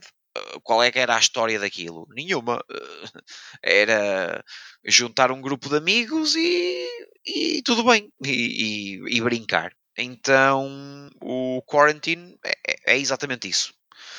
Um, em termos de jogos, olha, o Watch Dogs, se for tudo isso, uh, é exatamente como, como o Cyberpunk. É, é, vai ser jogão. É, eu também achei. Eu achei. A proposta é ambiciosa, né? Você ter poder mexer com vários NPC, qualquer NPC de acordo com eles, né? Duvido que seja qualquer NPC, pelo menos não com aquela profundidade de história. E sabes qual é o problema? É que toda a gente ainda se recorda do quão ambiciosa foi a apresentação do Watch Dogs 1 é. e o resultado final. É. Então vamos esperar para ver. O que mais me chamou a atenção em termos de jogos foi o Breaking Point, porque estou neste momento a jogar com a minha mulher o Wildlands e reparem como eu devagarinho vou dizendo o que é que eu, o que é que eu estive a jogar. Driblando a minha, a minha vedação no começo, né? Eu tô, percebendo. Exatamente, exatamente. Uh, mas, não, mas tive, tivemos a, a jogar um, algumas horas já de Wildlands e se, se eu estou a gostar muito do Wildlands, o Breaking Point, voltando atrás no podcast, provavelmente vai ser a minha exceção à regra e vou fazer uma compra. Se não for no lançamento, vai ser na Black Friday ou assim, um mês depois, porque eu quero muito jogar este jogo. Acho que vai ser um jogo fantástico, co-op. Um, vai ser mesmo uma experiência muito interessante para quem gosta do género, claro. That Range, que achou da apresentação da da Ubisoft? Decepcionante. É mesmo, é nada te não teve, não teve quase nada que eu gostei esse ano. E olha que eu, que eu sou fã da Ubisoft também, mas sei lá, nada que. Watch Dogs, o 2 todo mundo elogiou, eu não consegui terminar, não, não me prendeu. O 1 um eu gostei, apesar de todo mundo ter, ter criticado, na época no fim ele foi um bom jogo, eu gostei, terminei ele. O 2 não, não, não, não, me, não me prendeu e o 3 não sei. O 3 eu, na verdade não é 3, né? eu, eu fiquei meio de pé atrás, assim. Achei interessante o, o CG ali e tal, mas não sei, eu, eu vou, vou esperar as impressões das pessoas sobre o Watch Dogs esse novo. Não, é uma franquia que, que eu gostei bastante do primeiro, apesar de, das limitações dele, e depois eu acabei meio que me, me decepcionando. E os outros jogos, nenhum me interessou muito, não. O, o Tom Clancy Breakpoint talvez seja legal, mas não pegaria no lançamento. Eu joguei bem pouquinho Wildlands, mais por falta de companhia para jogar do que qualquer coisa, porque eu até gostei o, o pouco que eu joguei mas o uh, senti falta de, de outras coisas uh, e, e, muita coisa que apresentaram nova ali não não curti então esse ano a Ubisoft não não não me não me encantou nem um pouco o, uma, falar em, em, sentir falta, uma ausência sentida foi a do tal do School and Bones, né, Dart? Que é, era para ah, ser sim. a versão adulta do, é. do Sea of Thieves e, na verdade, sumiu do mapa. É uma coisa que talvez me animasse se tivesse aparecido na Ubisoft, seria um novo Splinter Cell. É, mas... mas olha, eles, eles com esse God, Gods and Demons acabaram de criar o, o seu um, Sea of Thieves em terra. Deixaram o Skull and Bones para trás, mas criaram um Sea of ou, ou, vão tentar criar um Sea of Thieves, mas em terra. É, o Skull and Bones está com toda a cara de que vão cancelar, né? Não falaram exatamente nada dele. A, a Ubisoft não tem uma tradição muito grande de cancelamento de jogos. Então, talvez eles deem um jeito aí, não sei. Mas não vão mais dar. Vão lançar assim de qualquer jeito, não vão mais dar destaque a ele, eu acho. E tu, Luiz, achou alguma coisa interessante no da Ubisoft, não? Então, na realidade, antes de eu falar da Ubisoft, eu queria agradecer ao Alexandre porque eu descobri que eu gosto de um jogo da Ubisoft, que é o Valiant Hearts. É, o Valiant Hearts foi um jogaço. Valiant Hearts. É então, é muito, é muito bom. É muito legal mesmo. E a minha experiência com a Ubisoft se resume basicamente a isso, porque todas as vezes que eu tentei dar uma chance, eu acabei puto. Vi de Assassin's Creed, que não me pegou de jeito algum, não, não consigo jogar, a galera fica puta, como, mas olha, não foi, não sei. E a outra tentativa foi o Watch Dogs, quando anunciaram que a proposta era muito legal, o jogo era muito bacana e, e eu comprei o jogo e dei para um amigo meu, porque não deu certo. Mas ah, eu achei muito bacana a ideia desse Watch Dogs novo, gostei do, gostei do trailer, achei bacana a proposta, né, de controlar vários NPCs. A velhinha lá é a melhor, inclusive. É, né? muito divertida mesmo. Comanda a velhinha, não tem outro personagem. É, achei bonito, achei bonito, achei legal a cidade que eles escolheram também, porque eu adoro Londres, então achei bem bacana. É, e acima de tudo, eu sou a favor de jogos novos, novos, né? Então eu achei bacana que eles apresentaram aquele jogo é, Gods, and, Gods and Monsters. Isso, então eu achei bacana que eles apresentaram uma IP nova e não importa o que ela vai ser, é uma IP nova, né? É, acho que eu vejo que o Alexandre falou que é uma empresa que tenta fazer diferente e tenta fazer coisas bacanas, né? É, não me agrada, mas dou valor para isso. Estou é, pensando seriamente em jogar o Assassin's Creed Origins, acho, né? Você falou muito bem, inclusive. Uhum. Ah, exatamente. É, então, eu, assim, não é muito do meu agrado a Ubisoft, mas mesmo assim acho que me chamou a atenção em alguma coisinha ali, achei bacana que teve uma participação, vai ter uma participação de um outro ator, né, na, naquele Breakpoint, né, acho. O Justiceiro, né, o John Bertal, né. Isso, é... fazia o Justiceiro. É, que ele fez o Walking Dead, né. Isso. O Walking Dead também. Walking Dead também, verdade. É... Eu chamo aqui em casa de John Punicheiro. John Punicheiro. Então, achei bacana isso também, achei legal. É... E acho que fico meio que por aqui, porque não posso acrescentar muito assim em termos de o que eu gostei ou não gostei. Acho que foi isso aí que me chamou a atenção. É... E Valiant Hearts, né? É, a Ubisoft é uma empresa que ela se destaca das outras porque realmente ela tem um portfólio muito variado de jogos. Nossa. Porque se você pega a Bethesda, se você pega a Square Enix, se você pega até mesmo a Electronic Arts... É, eles tentam um gênero, né? É, muito parecidas as propostas. Uhum. Agora a Ubisoft vai de tudo, vai desde Rayman, passando por uh, Valiant Hearts, e passando por Far Cry, é. passando por Watch Dogs, passando Ela por... chuta para tudo que é lado. Você tem jogo é. de plataforma, você tem é. jogo de historinha, tem jogo de mundo aberto, pô, tem jogo de tiro, primeira pessoa, pô, enfim, é. né? A Ubisoft... O, o, jogo de carros The Crew é da Ubisoft. Isso, The Crew é deles. É verdade. É. Eles têm Mas, uma, enfim, eu... uma variedade bem grande de jogos. É, acho que é uma forma né, de se posicionar perante o mercado. E do que eu vejo, várias pessoas gostam, né? Teve uma comparação com a Activision. Para mim, para mim, a única coisa boa que a Activision faz é distribuir alguns jogos da From Software. Só. O resto não manda mal demais. Então, mas eu disse, eu disse que a Ubisoft faz bem aquilo que a Activision faz mal. Mas a Activision só faz mal. É só a hora que ela resolve distribuir jogo da From que vai. e esse portfólio incrível e variado dessa marca leva-nos à outra Isso parte mesmo. que o Cadelin falou. A Ubisoft, quando a, a, a Microsoft lançou o Game Pass dela, basicamente na esteira da Electronic Arts, que tinha lançado o EA Access, é, a Microsoft veio e lançou o Game Pass com, obviamente, jogos dos estúdios da Microsoft e também de várias empresas eh, micro, me, medianas e até algumas grandes, né? A Square tem vários jogos no, no, no Game Pass. Mas uma ausência. Inclusive a Ubisoft.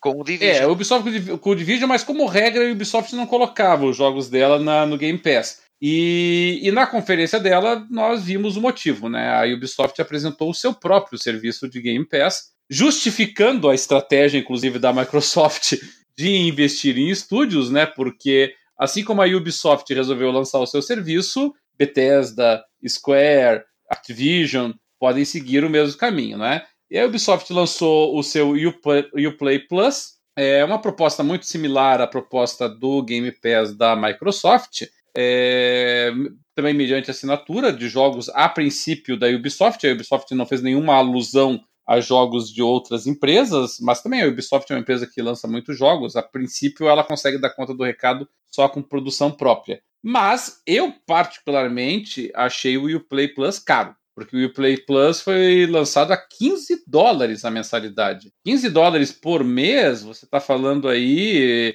de, obviamente, de 180 dólares por ano. traduzido para os valores aqui do Brasil, atuais dos do, do, do, de dólares, nós estaríamos falando aí de 700 reais, mais de 700 reais aí por ano. É, e embora eu concorde com o Alexandre de que todo mundo, ou pelo menos a maioria dos jogadores, acaba jogando todo ano aí um ou dois jogos da Ubisoft, você não gasta 700 reais para comprar um, dois jogos da Ubisoft. Então eu estou achando muito caro o produto para o que a Ubisoft tem a oferecer. Mas a Ubisoft também anunciou que o Uplay Plus vai estar disponível na plataforma dela e vai estar disponível no Stadia a partir de 2020. O que demonstra que não só a Ubisoft está interessada nisso, mas como também demonstra a dependência que o Stadia tem desse tipo de serviço. Então percebam, lembra quando a gente falou lá que a Microsoft colocava em xeque o Stadia com o Game Pass dela? Porque o Stadia não tem um serviço proprietário Exatamente. dele sobre isso. E a, então ele depende das outras. E a Ubisoft vai colocar o dela lá, mas as outras empresas também vão. Pode ser que a Electronic Arts coloque o EA Access no, no Stadia, por exemplo, e aí você vai ter várias assinaturas dentro do Stadia, enquanto a Microsoft apresenta uma coisa um pouquinho mais unificada e consolidada, né? Mas enfim, e o Play Plus, meus amigos, vocês pretendem assinar? O que acharam da proposta? É, eu não gostei porque ele é só para PC, né? Não, não vai ter para console. Vai ter pro Stadia. ah, o Stadia não é console. Stadia é console. É, mas eu... Mas, por outro lado, também é bom porque uh, enquanto não tiver no console, ainda, ainda sai no Game Pass alguns jogos da, da Ubisoft. Com certeza. Então, uh, mas realmente achei caro. Uh, ele inclui todos os lançamentos né, da Ubisoft. Ou é, só, ou é catálogo Não, só? a princípio todos os lançamentos. Mesma proposta do Game Pass nesse sentido. É, por, é por, isso, que, por isso que ele é mais caro. Pois é, mas assim, eu, eu não me lembro, Dart. Quanto é que tá o Game Pass lá nos Estados Unidos? Tá 9,90? É. É, você vê 9,90 com, com mais de, de 100 jogos e. O Game Pass Plus, é, o Ultimate é 15, né? Entendi, mas daí abrange PC também. O Game Pass normal é, é 9,90. É, o, Plus, é, o Ultimate abrange PC é. e. Eu achei a, e um catálogo muito maior do que o catálogo da Ubisoft, né? Porque pega de outras empresas também. É, eu, eu achei salgado o preço do, desse Play Plus, tá? Eu, eu, eu não tenho a menor pretensão de assinar ele. Nossa, se você não vai assinar, imagina eu então. Olha, ainda em relação ao preço, bom, eu fiquei, eu fiquei extremamente triste com a Ubisoft porque não disponibilizou para a Live e a PlayStation Network o, o seu serviço e porque eu assinava uh, tranquilamente. Porque eu, eu, eu, eu, jogo muitos jogos mas, mas, da Ubisoft. Mas você acha que você gasta tudo isso de dinheiro na Ubisoft, Alexandre? Eu, eu acho que não, hein? Eu também acho questionável esse valor ali pro que você escolheria comprar por fora, hein? Mas reparem, esses 15 dólares por mês, pelo que eles falaram, nós temos direito aos jogos da Ubisoft e aos DLCs. Hum. Ou, ou seja, são cento... Ah, os DLCs são incluídos, né? Hum. Exatamente. Ou seja, 180 euros. Vamos fazer por euros. 180 euros seria o pagamento anual. Sim. É, aí seria o equivalente a três jogos, né? Não, é o equivalente a dois jogos Ultimate hum. Edition. Ah, sim. Ou seja, uh, acaba por compensar. Ou então fica ela por ela. Uh, fica. fica. Mas, mas, você costuma comprar o, o Ultimate? Você costuma comprar os DLCs dos jogos dela? Era ah, essa tá. pergunta que eu ia fazer, só para ter uma ideia também. Sim, sim. E eu, quando compro um jogo da Ubisoft, por exemplo, eu quando comprar os, o, os Assassin's Creed, eu vou comprar os Assassin's Creed com Entendi. os DLCs todos. Porque eu não, eu não acho uh, interessante jogar o Assassin's Creed e não saber o resto da história. Eu não acho interessante jogar o Division o, por exemplo, o Division 1 e não jogar o, a expansão, o Underground, porque o Underground continua a contar a história sobre Nova York, o que é que vai acontecer a Nova York. então, se nós traduzirmos o valor anual do serviço para o jogo comprado eh, de forma isolada, então nós temos aqui o valor de dois jogos. E se eu parto do, se eu parto do princípio, como no início eu disse, que facilmente nós jogamos dois jogos da Ubisoft todos os anos e nunca nos arrependemos, sei lá, quem, quem jogar num ano o Far Cry 5 e o, sei lá, Wildlands, dificilmente se vai arrepender. É que, ah, mas é que depende, sabe, sabe Alexandre? Por exemplo, é, é, é, aí vai da realidade de cada país, né? Aqui no Brasil, por exemplo, eu, eu jogo muitos jogos da Ubisoft. Eu acredito que dois ou até mais, talvez três ou quatro por ano, sabe? Só que geralmente eu jogo no PC. E geralmente eu compro em promoção. Tá? Então, assim, é, eu, eu gasto em média nos jogos da, da Ubisoft. É, mas aqui eu gosto. Na Ubisoft eu gasto em média cerca de 80 reais nos jogos, o que equivale a cerca de 20 dólares por jogo. Tá? E eu, e eu não costumo comprar os DLCs. Então, se eu pego quatro jogos no ano da Ubisoft, por exemplo, eu vou gastar no máximo 80 dólares. Entendeu? E, o, e a assinatura está me sendo 180 daí. Então, a não ser que o preço aqui no Brasil seja diferenciado, né? quer dizer, não, não, não tem uma conversão correta, o que às vezes acontece, é, para mim ele realmente é, é antieconômico, assim, sabe? É, eu, eu, não vejo, não vejo de que forma seria econômico. É, pelos preços praticados no Brasil, quero deixar isso bem claro, assim, sabe? Pelo preço do exterior, pode ser, né? O cara vai lá cobrar ali 50, 60 dólares pro jogo, três, três jogos já dá 180 dólares, aí já tá. Se você é um fã da, da Ubisoft, já tá valendo a pena. Olha, eu eu se tivesse a oportunidade de ter este serviço na Xbox ou na PlayStation, e eu É, é, que eu, eu tenho a impressão, sabe, que, que a Microsoft vai fechar, vai fechar o console dela para esse tipo de serviço. É, ela vai, talvez ela deixe o EA Access, porque o EA Access ele é bem mais limitado, uma competição pequena. E, mas a Microsoft com certeza não está gostando dessa história aí de todo mundo querer lançar o seu serviço.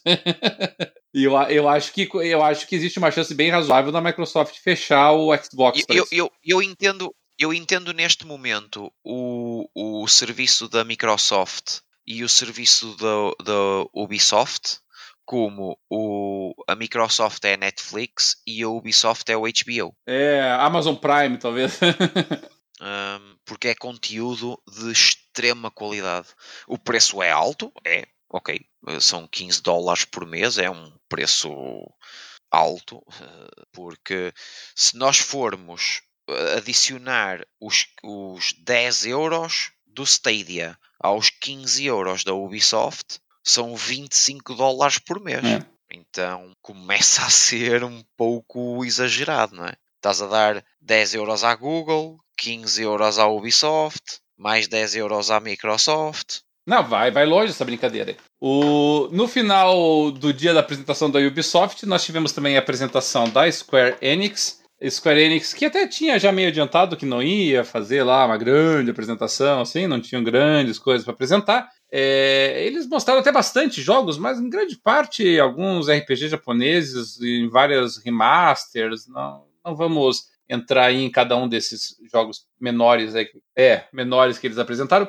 Eu, eu, gostaria de me concentrar aqui em três jogos, e aqui eu vou fazer que nem eu fiz antes, eu vou atribuir um jogo para cada um comentar aí. Tá? Eu chamaria atenção, obviamente, para Final Fantasy VII Remake, foi um dos que chamou bastante atenção, para o jogo dos Vingadores, e também para um jogo que surpreendeu bastante gente, na que ninguém tinha ouvido falar dele ainda antes, que é o Outriders, da People Can Fly. E eu vou deixar esse Outriders por Dart Ranger, porque a People Can Fly é a empresa responsável, foi a empresa responsável pelo Gears of War Judgment. É, Dart, o que você acha da People Can Fly? O que você achou desse Outriders? Qual foi a, a experiência, o feeling que você teve antes com Gears of War Judgment?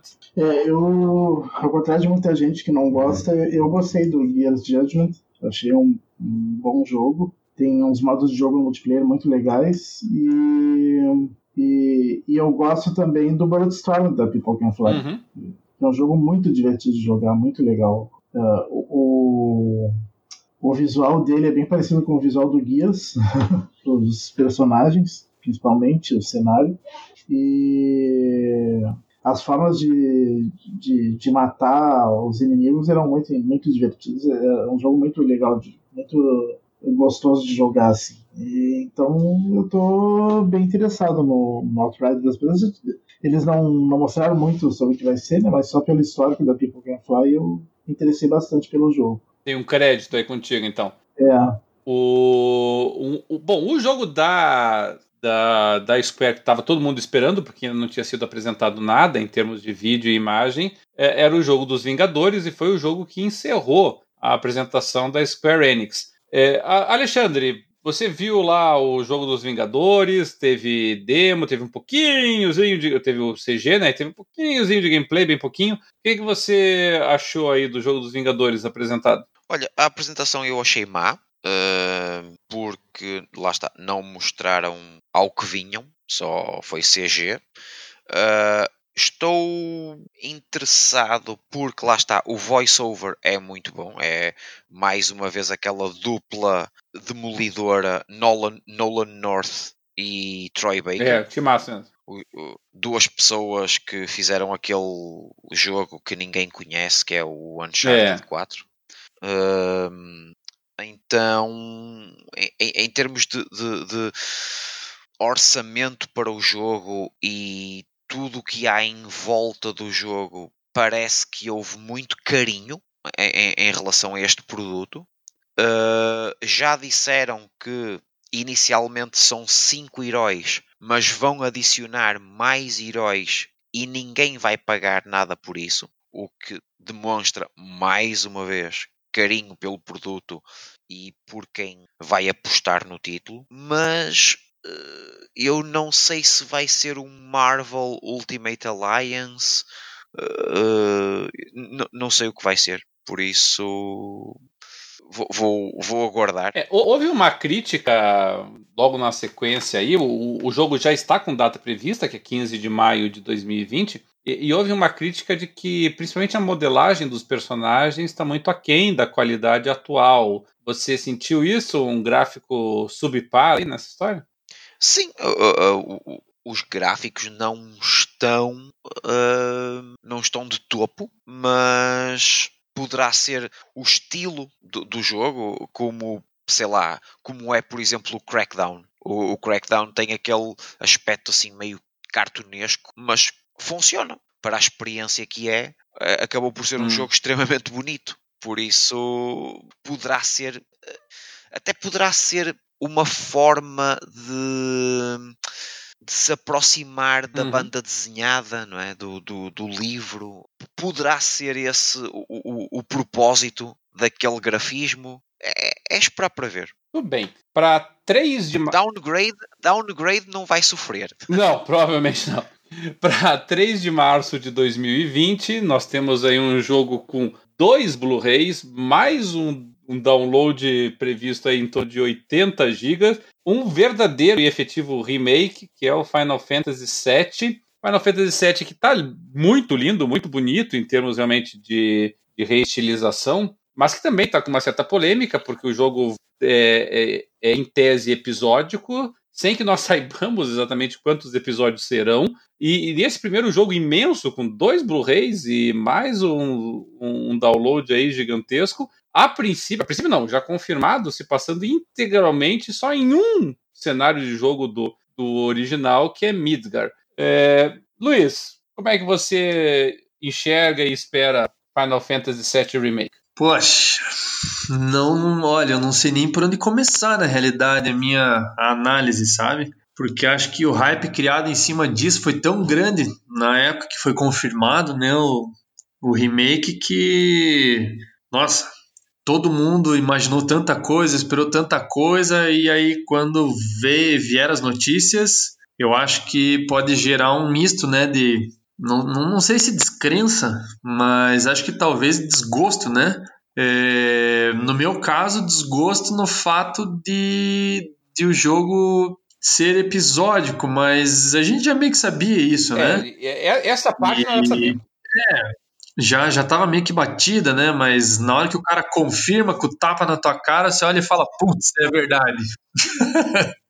então acho que digerir, digerir é meio complicado, mas assim, tá muito, tá muito bonito, né? Tá sensacional e é, aquela, aquela cena de combate onde tem a trilha sonora ao fundo, orquestrada, poxa, querendo ou não, te, te leva lá atrás, né? Não, não, não sei qual que é a experiência de todos de, de, de vocês aí com o jogo, mas eu devo ter jogado Final Fantasy VII umas, sei lá, umas cinco vezes inteiro, assim. E dessas cinco vezes, três eu fiz tudo. então, assim. Tem uma, uma relação de paixão, assim, velho. É, é, é. Quando, quando o jogo saiu, eu era bem novo.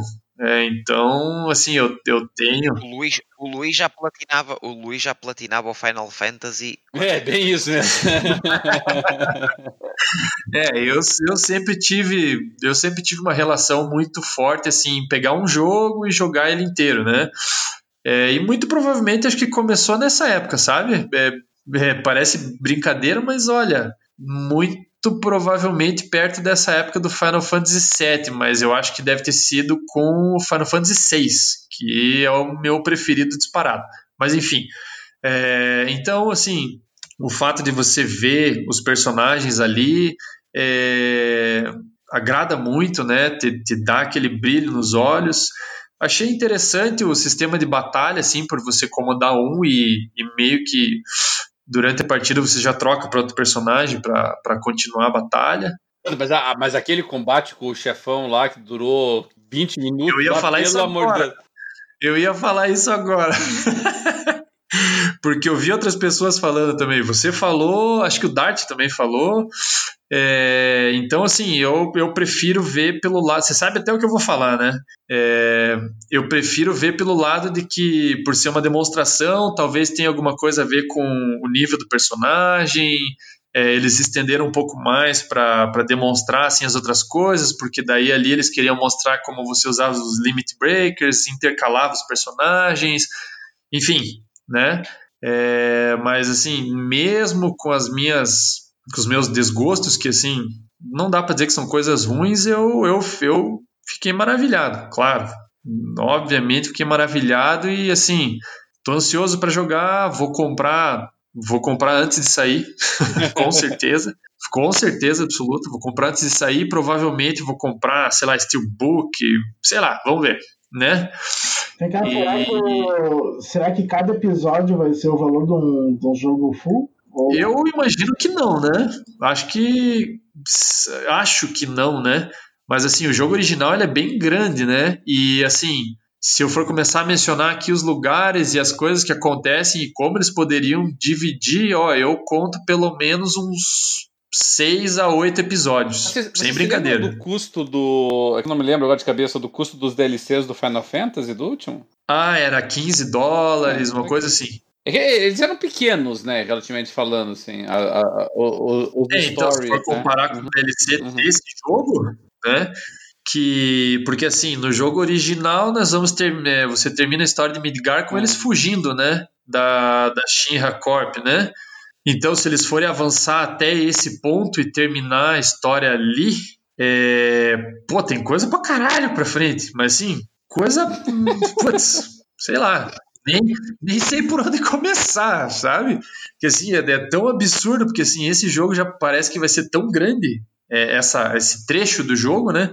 Que eu nem sei por onde começar, Não. o que, que vai acontecendo nos outros episódios. Mas eu imagino que eles não vão estar no valor de, um, de 15 dólares dos DLCs, acho que vai estar assim. Eu não, eu não acho que esse jogo vai ter um valor full, inclusive. Eu acho que esse jogo também vai ter uma, uma redução e os outros também. Ah, não sei não, cara. É, são Mas dois que a Square tá meio quebrada, né?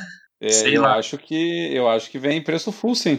E aí resta ver o que eles vão fazer com as outras histórias e quanto tempo vai levar para as outras histórias chegarem, né, ao público, que o que eu acho que é preocupante, né? Bastante. Ou muito bom. Eu, eu, eu na demo com a demo que foi mostrada com aquele boss, eu quero acreditar nas palavras do Luís que tenha sido para, para realmente demonstrar os limit breakers e, e a conjugação dos diferentes personagens e as possibilidades que existem é. no jogo. Isso não é enfadonho. Na altura, na altura, sabem o que é que eu pensei? Toda a gente quer ser o próximo Bloodborne ou Dark Souls. E isso uh, deixou-me com um pouco de medo. Quero acreditar que a explicação do, do Luís seja eh, a, explicação correta e o jogo não seja assim. Tomara que eu tenha o pé quente que você tem, né? De estar tá certo, porque se tiver errado, olha, o cheiro ruim e o cheiro de queimado já tá pegando. E o, o, problema é que ja, japoneses gostam de lutas longas. Eu espero sinceramente estar errado. Bom, eu espero estar aí errado. pensa comigo que tem as weapons nesse jogo, né? A luta contra Ruby Weapon vai ser ridícula daí, vai, vai levar seis dias daí pra você enfrentar o, o, o sim, trambolho. Sim, sim, sim, Tá louco? Vai, vai, vai, vais trabalhar, vais trabalhar, voltas, jogas é, é. Mas a, a, trabalhar, a japonesada curte esse tipo uh, de ah, coisa. Mas sabem, sabem o, que é que, o que é que me agradou ainda mais disto tudo? Nem foi o remake ou o remaster do Final Fantasy VII, mas sim do Final Fantasy VIII. É, mas esse é remaster, né? Não é remake. Final Fantasy VIII. O 8. Do 8. O 8. É o remaster. O 8 agradou-me muito mais, porque o 8, para mim, é o que eu mais gosto. Heresia. Heresia. Heresia. Ah, aí a gente vai estar numa briga que não, não acaba mais. fechar o programa, comprar passagem pro Brasil que o pau vai comer agora. Não, heresia. e o 8, ele sofria de um problema de. Novela mexicana? Direitos autorais do, do da música. Que ah, não, as músicas são excelentes. Pronto, e então eles resolveram finalmente esses problemas todos e daí puderam fazer o, o, este, esta nova versão do jogo. E então, e esse remaster parece seguir parece seguir a, aquele caminho do 9, mas eu achei ele melhor. O que, que você achou, Alexandre? É, é esperar para ver. Não. É. Então, mas agora você é a segunda pessoa na Terra que me fala que o 8 é o melhor. Olha, o que eu mais gosto de todos uh, o que, o que eu mais gostei, mais me diverti a jogar de todos foi o 10. Uh, Aê, agora sim! O, o 7 foi o que mais me envolveu emocionalmente. Uh, ah, é porque são várias questões que envolvem ele, né? É. Uh, que eu não vou discutir aqui porque posso estar a fazer spoiler para alguém que não tenha jogado e então ah, mas a pessoa que se mata e não jogou o 7 ainda morra. Mas... É, é, que, a, é, é que ali, o, os Final Fantasy do 7 ao 10 é, são a era de ouro do Final Fantasy, né? Ali foi um atrás do outro. Mas assim, olha, é engraçado, eu não é, gostei do 9. Qual jogo sensacional? Eu não consegui gostar do 9. Do 9, é, mas o 9 é. é eu também não sou muito fã do 9, 9 não. É muito... Ele é meio famosinho com a galera, mas eu não gostei eu muito, joguei, não. Muito elogiado. O 9, joguei aí umas sei lá, 10 horas. Acho, acho que. Inclusive, eu acho, aí, aí, eu não tenho certeza absoluta, mas eu acho que o, o, o que tem o maior Metacritic, se não me engano, é o 9. Exatamente, é isso aí. Mas Surpreendente. Mas, mas, assim, são jogos assim que chegam no nível lá que pouco importa se um é 91, se outro é 92, se é outro 93, né? É, é tudo muito próximo a, no, a nota e a avaliação, é, né? Mas olha, muito de avaliação eu gostei do 8. eu gostei do 8. Uh, bom, não sei explicar, mas gostei. Há, há, há, quem diga, na verdade, que, a, que, que a, o, o, primeiro grande foi o 6 já, né? E... Pô, mas o 6 é o melhor do mundo. É, do tá louco? 6 em diante é que. É o meu preferido, né? Começa a, a grande fase. Mas enfim, Final Fantasy VII Remake estão chegando, Final Fantasy VIII Remaster chegando, né? Nós preferiríamos um remake, mas enfim. E o 12? É, é o que. Pô, teve uma outra coisa triste na, na, na conferência da Square, que eu fiquei bem puto na realidade. Você sabe, inclusive, do que eu vou falar, né, Cadelinho? Hum. Daquele jogo mobile, né? Ah, o, o Final Fantasy que, Tactics lá. É, que começou o vídeo, aí isso, isso, aquilo, eu olhei e falei, poxa, Final Fantasy Tactics, que massa, né? E eu sou mega fã dessa, dessa parte aí, né? joguei, rejoguei, enfim. Aí foi rolando o trailer mobile. Eu falei, pelo amor de Deus, eu não acredito que vocês vão fazer isso. Existe, o Final Fantasy Tinha... Tactics já existe para telefone. Não, existe. tudo bem. Eu joguei ele, eu joguei ele no PlayStation sim, 1, sim, pô. Sim, Mas o que eu tava dizendo, é o, Lions, o que eu tava dizendo assim, Lions, qualquer eles coisa. Uh... É, War of Lions é o, é o do, do PSP, que eles fizeram umas adições tal para a versão do Play 1, né? Lion, não sei o que, também existe. Aí agora esse. Não, tudo bem, esse não é o meu problema. O meu problema foi assim, que eles, fiz, eles usaram uma identidade visual muito parecida com a do Final Fantasy Tactics original. É, eles se comunicaram de maneira muito específica e assim, para mim, né? Isso foi comigo que aconteceu criaram uma expectativa do tipo, vamos lá, É o trailer da Bruxa de Blair. Eu tenho certeza que alguém pensou em Outlast e em Alan Wake. Bom, você, o Dart e o Cadelinho falaram do Alan Wake, né? Comigo, eu comecei a assistir esse trailer e já tava comemorando que ia sair um Final Fantasy Tactics novo. E aí eles anunciaram mobile. Que, pô, eu não sou uma pessoa que usa celular para jogar, sabe? Aí eu já fiquei mordido, falei, pô, lança para pro videogame, pô. Sai fora. Que vergonha. Mas isso é uma coisa pessoal minha, que eu fiquei bravo, né? Não, não que seja um problema de lançar mobile, não. É que eu não sou muito adepto do, do celular para jogar, né? É, é isso. e para nós encerrarmos tanto a, a, a E3 como o nosso programa aqui, a E3 encerrou com o Nintendo Direct, que é não deixa de ser né, a apresentação da Nintendo, só que não é uma conferência, porque não tem próprio. É a Devolver, aquela conferência da Devolver.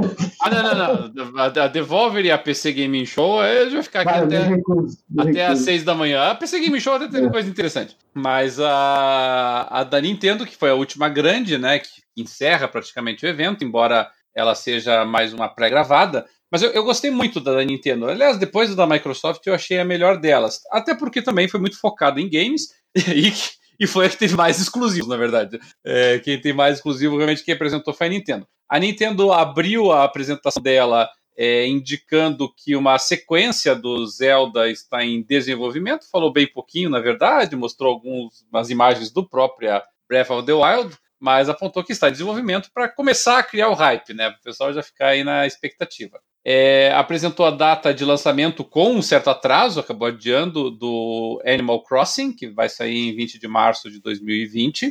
É, confirmou a data do remake do Link's Awakening, né, o, a, outro jogo do, do, Zelda, mas aí um, um, remake, um remakezinho, né? Não, não estamos falando do mesmo naipe aí do, do Final Fantasy, com lançamento também, é, é, é, desculpa, com lançamento para esse ano, se não me engano, né? Acho que 20 de setembro. Apresentou também o, o trailer do Luigi Mansion 3, que eu gostei bastante, achei bem, bem bacaninha. É, eu também gostei bastante. É, né? E lançamento final desse ano. Apresentou. Oh, mas esse foi bem legal, né? Muito bonito. Eu muito achei bacana. bem bacana o Luigi's Mansion. Os, todos os Luigi's Mansion até hoje foram muito, muito bacanas.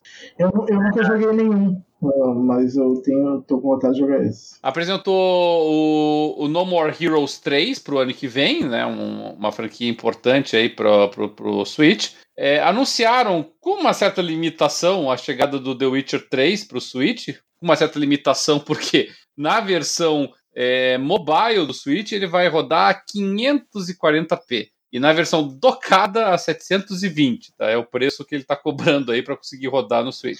É, e não só a resolução, deve ter vários downgrades gráficos também. Ah, claro, óbvio. Aí, para minha alegria particular, anunciaram Panzer Dragoon em algum momento para esse ano. Panzer Dragoon era um jogo que eu gostava muito da época do. Do, do a, acho que já do Super Nintendo, inclusive, mas eu, eu curtia muito o Panzer.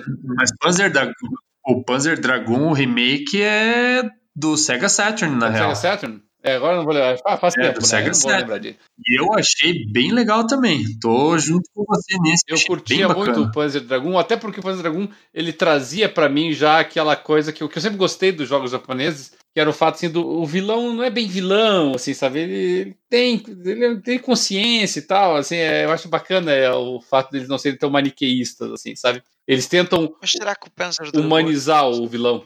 Será que o Panzer Dragoon não sofre exatamente do mesmo mal que é já chega tarde? Pro Switch não, sabe? É pela proposta. Nossa, eu acho que a galera nem lembra desse é, jogo, sabe? É, também acho que não. É um público bem específico, mas bem reduzido agora, é, sabe? Também acho. É... Que nem assim, ah, vai ser. Putz, nós, sei lá, quatro talvez. Eu, eu pretendo jogar, né? E olha, não é muito mais assim do que isso. Sei lá, cada. Ah, imagina, cara, ficar evoluindo os dragõezinhos lá, vai ser legal. Isso. Porra! Eu, eu gostava de jogar quando era mais novo. Pois é. O, o pessoal da Platinum Games apresentou o Astral Chain, que é exclusivo também do Switch aí, mais um, né, da parceria da Nintendo com eles. Já... Esse aí eu achei bacana também. Esse, acho que depois do Luigi's Mansion, foi o que mais me chamou. Não sei porque ele me lembrou, ele me lembrou um pouquinho do Nier.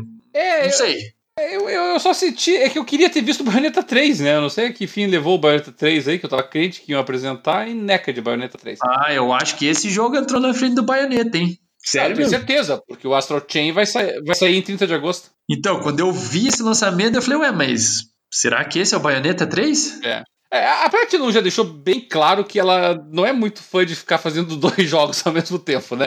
A, a, a Microsoft que conta suas histórias.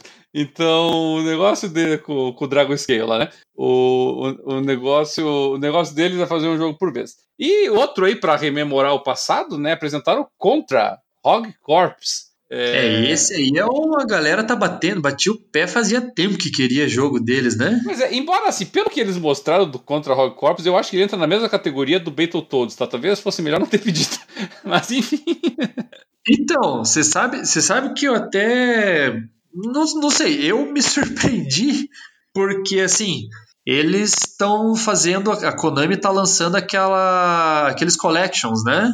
Que saiu do Castlevania é, e daí agora ia sair um geral que tinha contra e mais alguns jogos. Para mim era isso. Aí do nada apareceu esse, falei, mas será?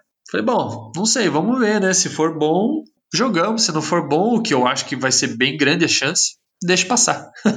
Tudo bem. É, Alexandre Dart, alguma coisa a acrescentar aí na apresentação da Nintendo? Não, eu, eu, eu acho que é mais o Luigi's Mansion mesmo que me chamou atenção e dar uma olhada no, nesse remake do Link's Awakening. Uhum. Não, ele era do GameCube, né? Um, um é, uma coisa da Nintendo que é. dá para dá pra falar, é claro. É, foi o, o carro-chefe de vendas ali, de grande parte, né? Que é Pokémon, né? Pô, falaram de Pokémon, falaram de uso de Pokébola para controle, apesar de que acho que já desmentiram que não vai, não vai ter suporte apesar de não nos agradar, acho que é uma coisa que movimenta bastante dinheiro ali, né? Claro, óbvio. Esse, ó, inclusive eu já comprei alguns pokémons aí anteriormente, mas agora não vou, mas assim, vai vender, né? Vai vender. Acho que também teve né, uns DLCs de, de Smash Bros, né? Que achei engraçado, assim, que uma coisa que eu tô achando é, interessante é que as parcerias da Nintendo para esse jogo exclusivamente parece que elas só aumentam, né? Daqui a pouco aparece o Homem-Aranha e o Homem de Ferro lá no, no, no negócio. Não, não foi pro Smash Bros que apareceu o Banjo Kazooie? Pro... Sim. É, é uhum, essa é uma, uma das notícias, né? Uh, até achei estranho, né? Porque o Banjo-Kazooie pertence à Microsoft. Então, por isso que eu digo que, a, que as parcerias estão engraçadas, porque para esse jogo, nossa, parece que vem parceria de tudo que é jeito. Uma outra coisa é o Dragon Quest, né? Que acho que vai ter vários personagens. Então, não sei como é que a Nintendo faz isso e, sei lá, não, não aproveita para outras coisas, só para isso, né? Não sei o que, que vocês acham disso, não sei se pode ter algo atrás, sei lá, né? Na verdade, a, naquela mesma entrevista que o. Na mesma entrevista, não. Na, na, na mesma toada daquela entrevista em que o Matt Booty acabou admitindo que não haveria óbices significativos para que a Microsoft lançasse para o PlayStation, haviam perguntado antes para o Phil Spencer a mesma coisa com relação ao Switch. E, e, também naquela, naquela entrevista, o Phil Spencer em nenhum momento chegou e falou: não, não dá, eles têm os deles, nós temos os nossos. Não. A única coisa que ele falou foi assim: olha, o problema do Switch é que ele tem uma proposta técnica lá dele, tipo, não, não dá conta. É, não, não é nem porque eles não queiram, é porque o, o, o console em si não, não aguenta o rojão, esse é o problema. Porque se não fosse isso, pode ter certeza que a aproximação entre a Microsoft e a, e a Nintendo seriam muito maiores. A, a, aliás, aproximação é uma expressão meio forte, né? Porque a Microsoft anunciou aos quatro ventos essa aproximação com a Nintendo, mas ela é bem unilateral, né? Porque as coisas da Microsoft vão para a Nintendo, mas nada da Nintendo vem para a Microsoft, né? O que, que, que IP da Nintendo chegou para a Microsoft até agora? Então, é, Nada. É só, é só da Microsoft indo para lá, mas não o, o caminho contrário. Então, é, mas acho que também faz parte do planejamento da Microsoft. Né? É, obviamente, faz parte daquela percepção daquela conversa, né? de que a Microsoft não está interessada em exclusivos, ela está querendo atingir os jogadores e de tudo que é jeito e abrir o mercado da Nintendo e da Sony para os serviços dela. E é isso aí. Senhores, nós temos mais de. Eu nem sei mais aqui, nós estamos com quase quatro horas de gravação.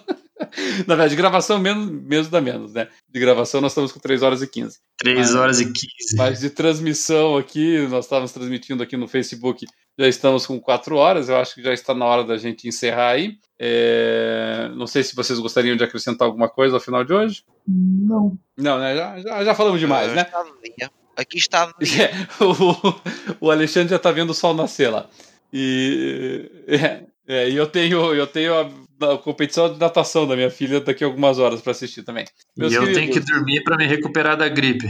É. Meus queridos, nós vamos ficando por aqui então. Essas são as nossas opiniões é, e visões e conclusões e projeções com base no que a E3 apresentou para nós. É claro que tudo que foi apresentado na E3 ainda renderá muitas repercussões nos próximos meses, até o final desse ano, sem dúvida nenhuma. Nós vamos continuar abordando todos esses temas nos programas vindouros. Pessoal que nos ouve, que nos acompanha, que nos segue e que também assistiu E3 ou que tem dúvidas, que tem sugestões, que tem opiniões divergentes, até se for o caso a respeito do que dissemos aqui hoje. Nós adoramos ouvi-los, adoramos receber suas mensagens. É só entrar em contato conosco, seja através da nossa página no jogandopapo.com.br, por e-mail jogandopapo@jogandopapo.br, também na, no próprio Facebook, através das discussões, das notícias que nós postamos ou diretamente através de mensagens para a página, ou também através do pxb.net, né? net.br, onde nós deixamos também todos os nossos programas, publicamos também por lá e conversamos, interagimos com o pessoal a respeito do conteúdo da nossa programação.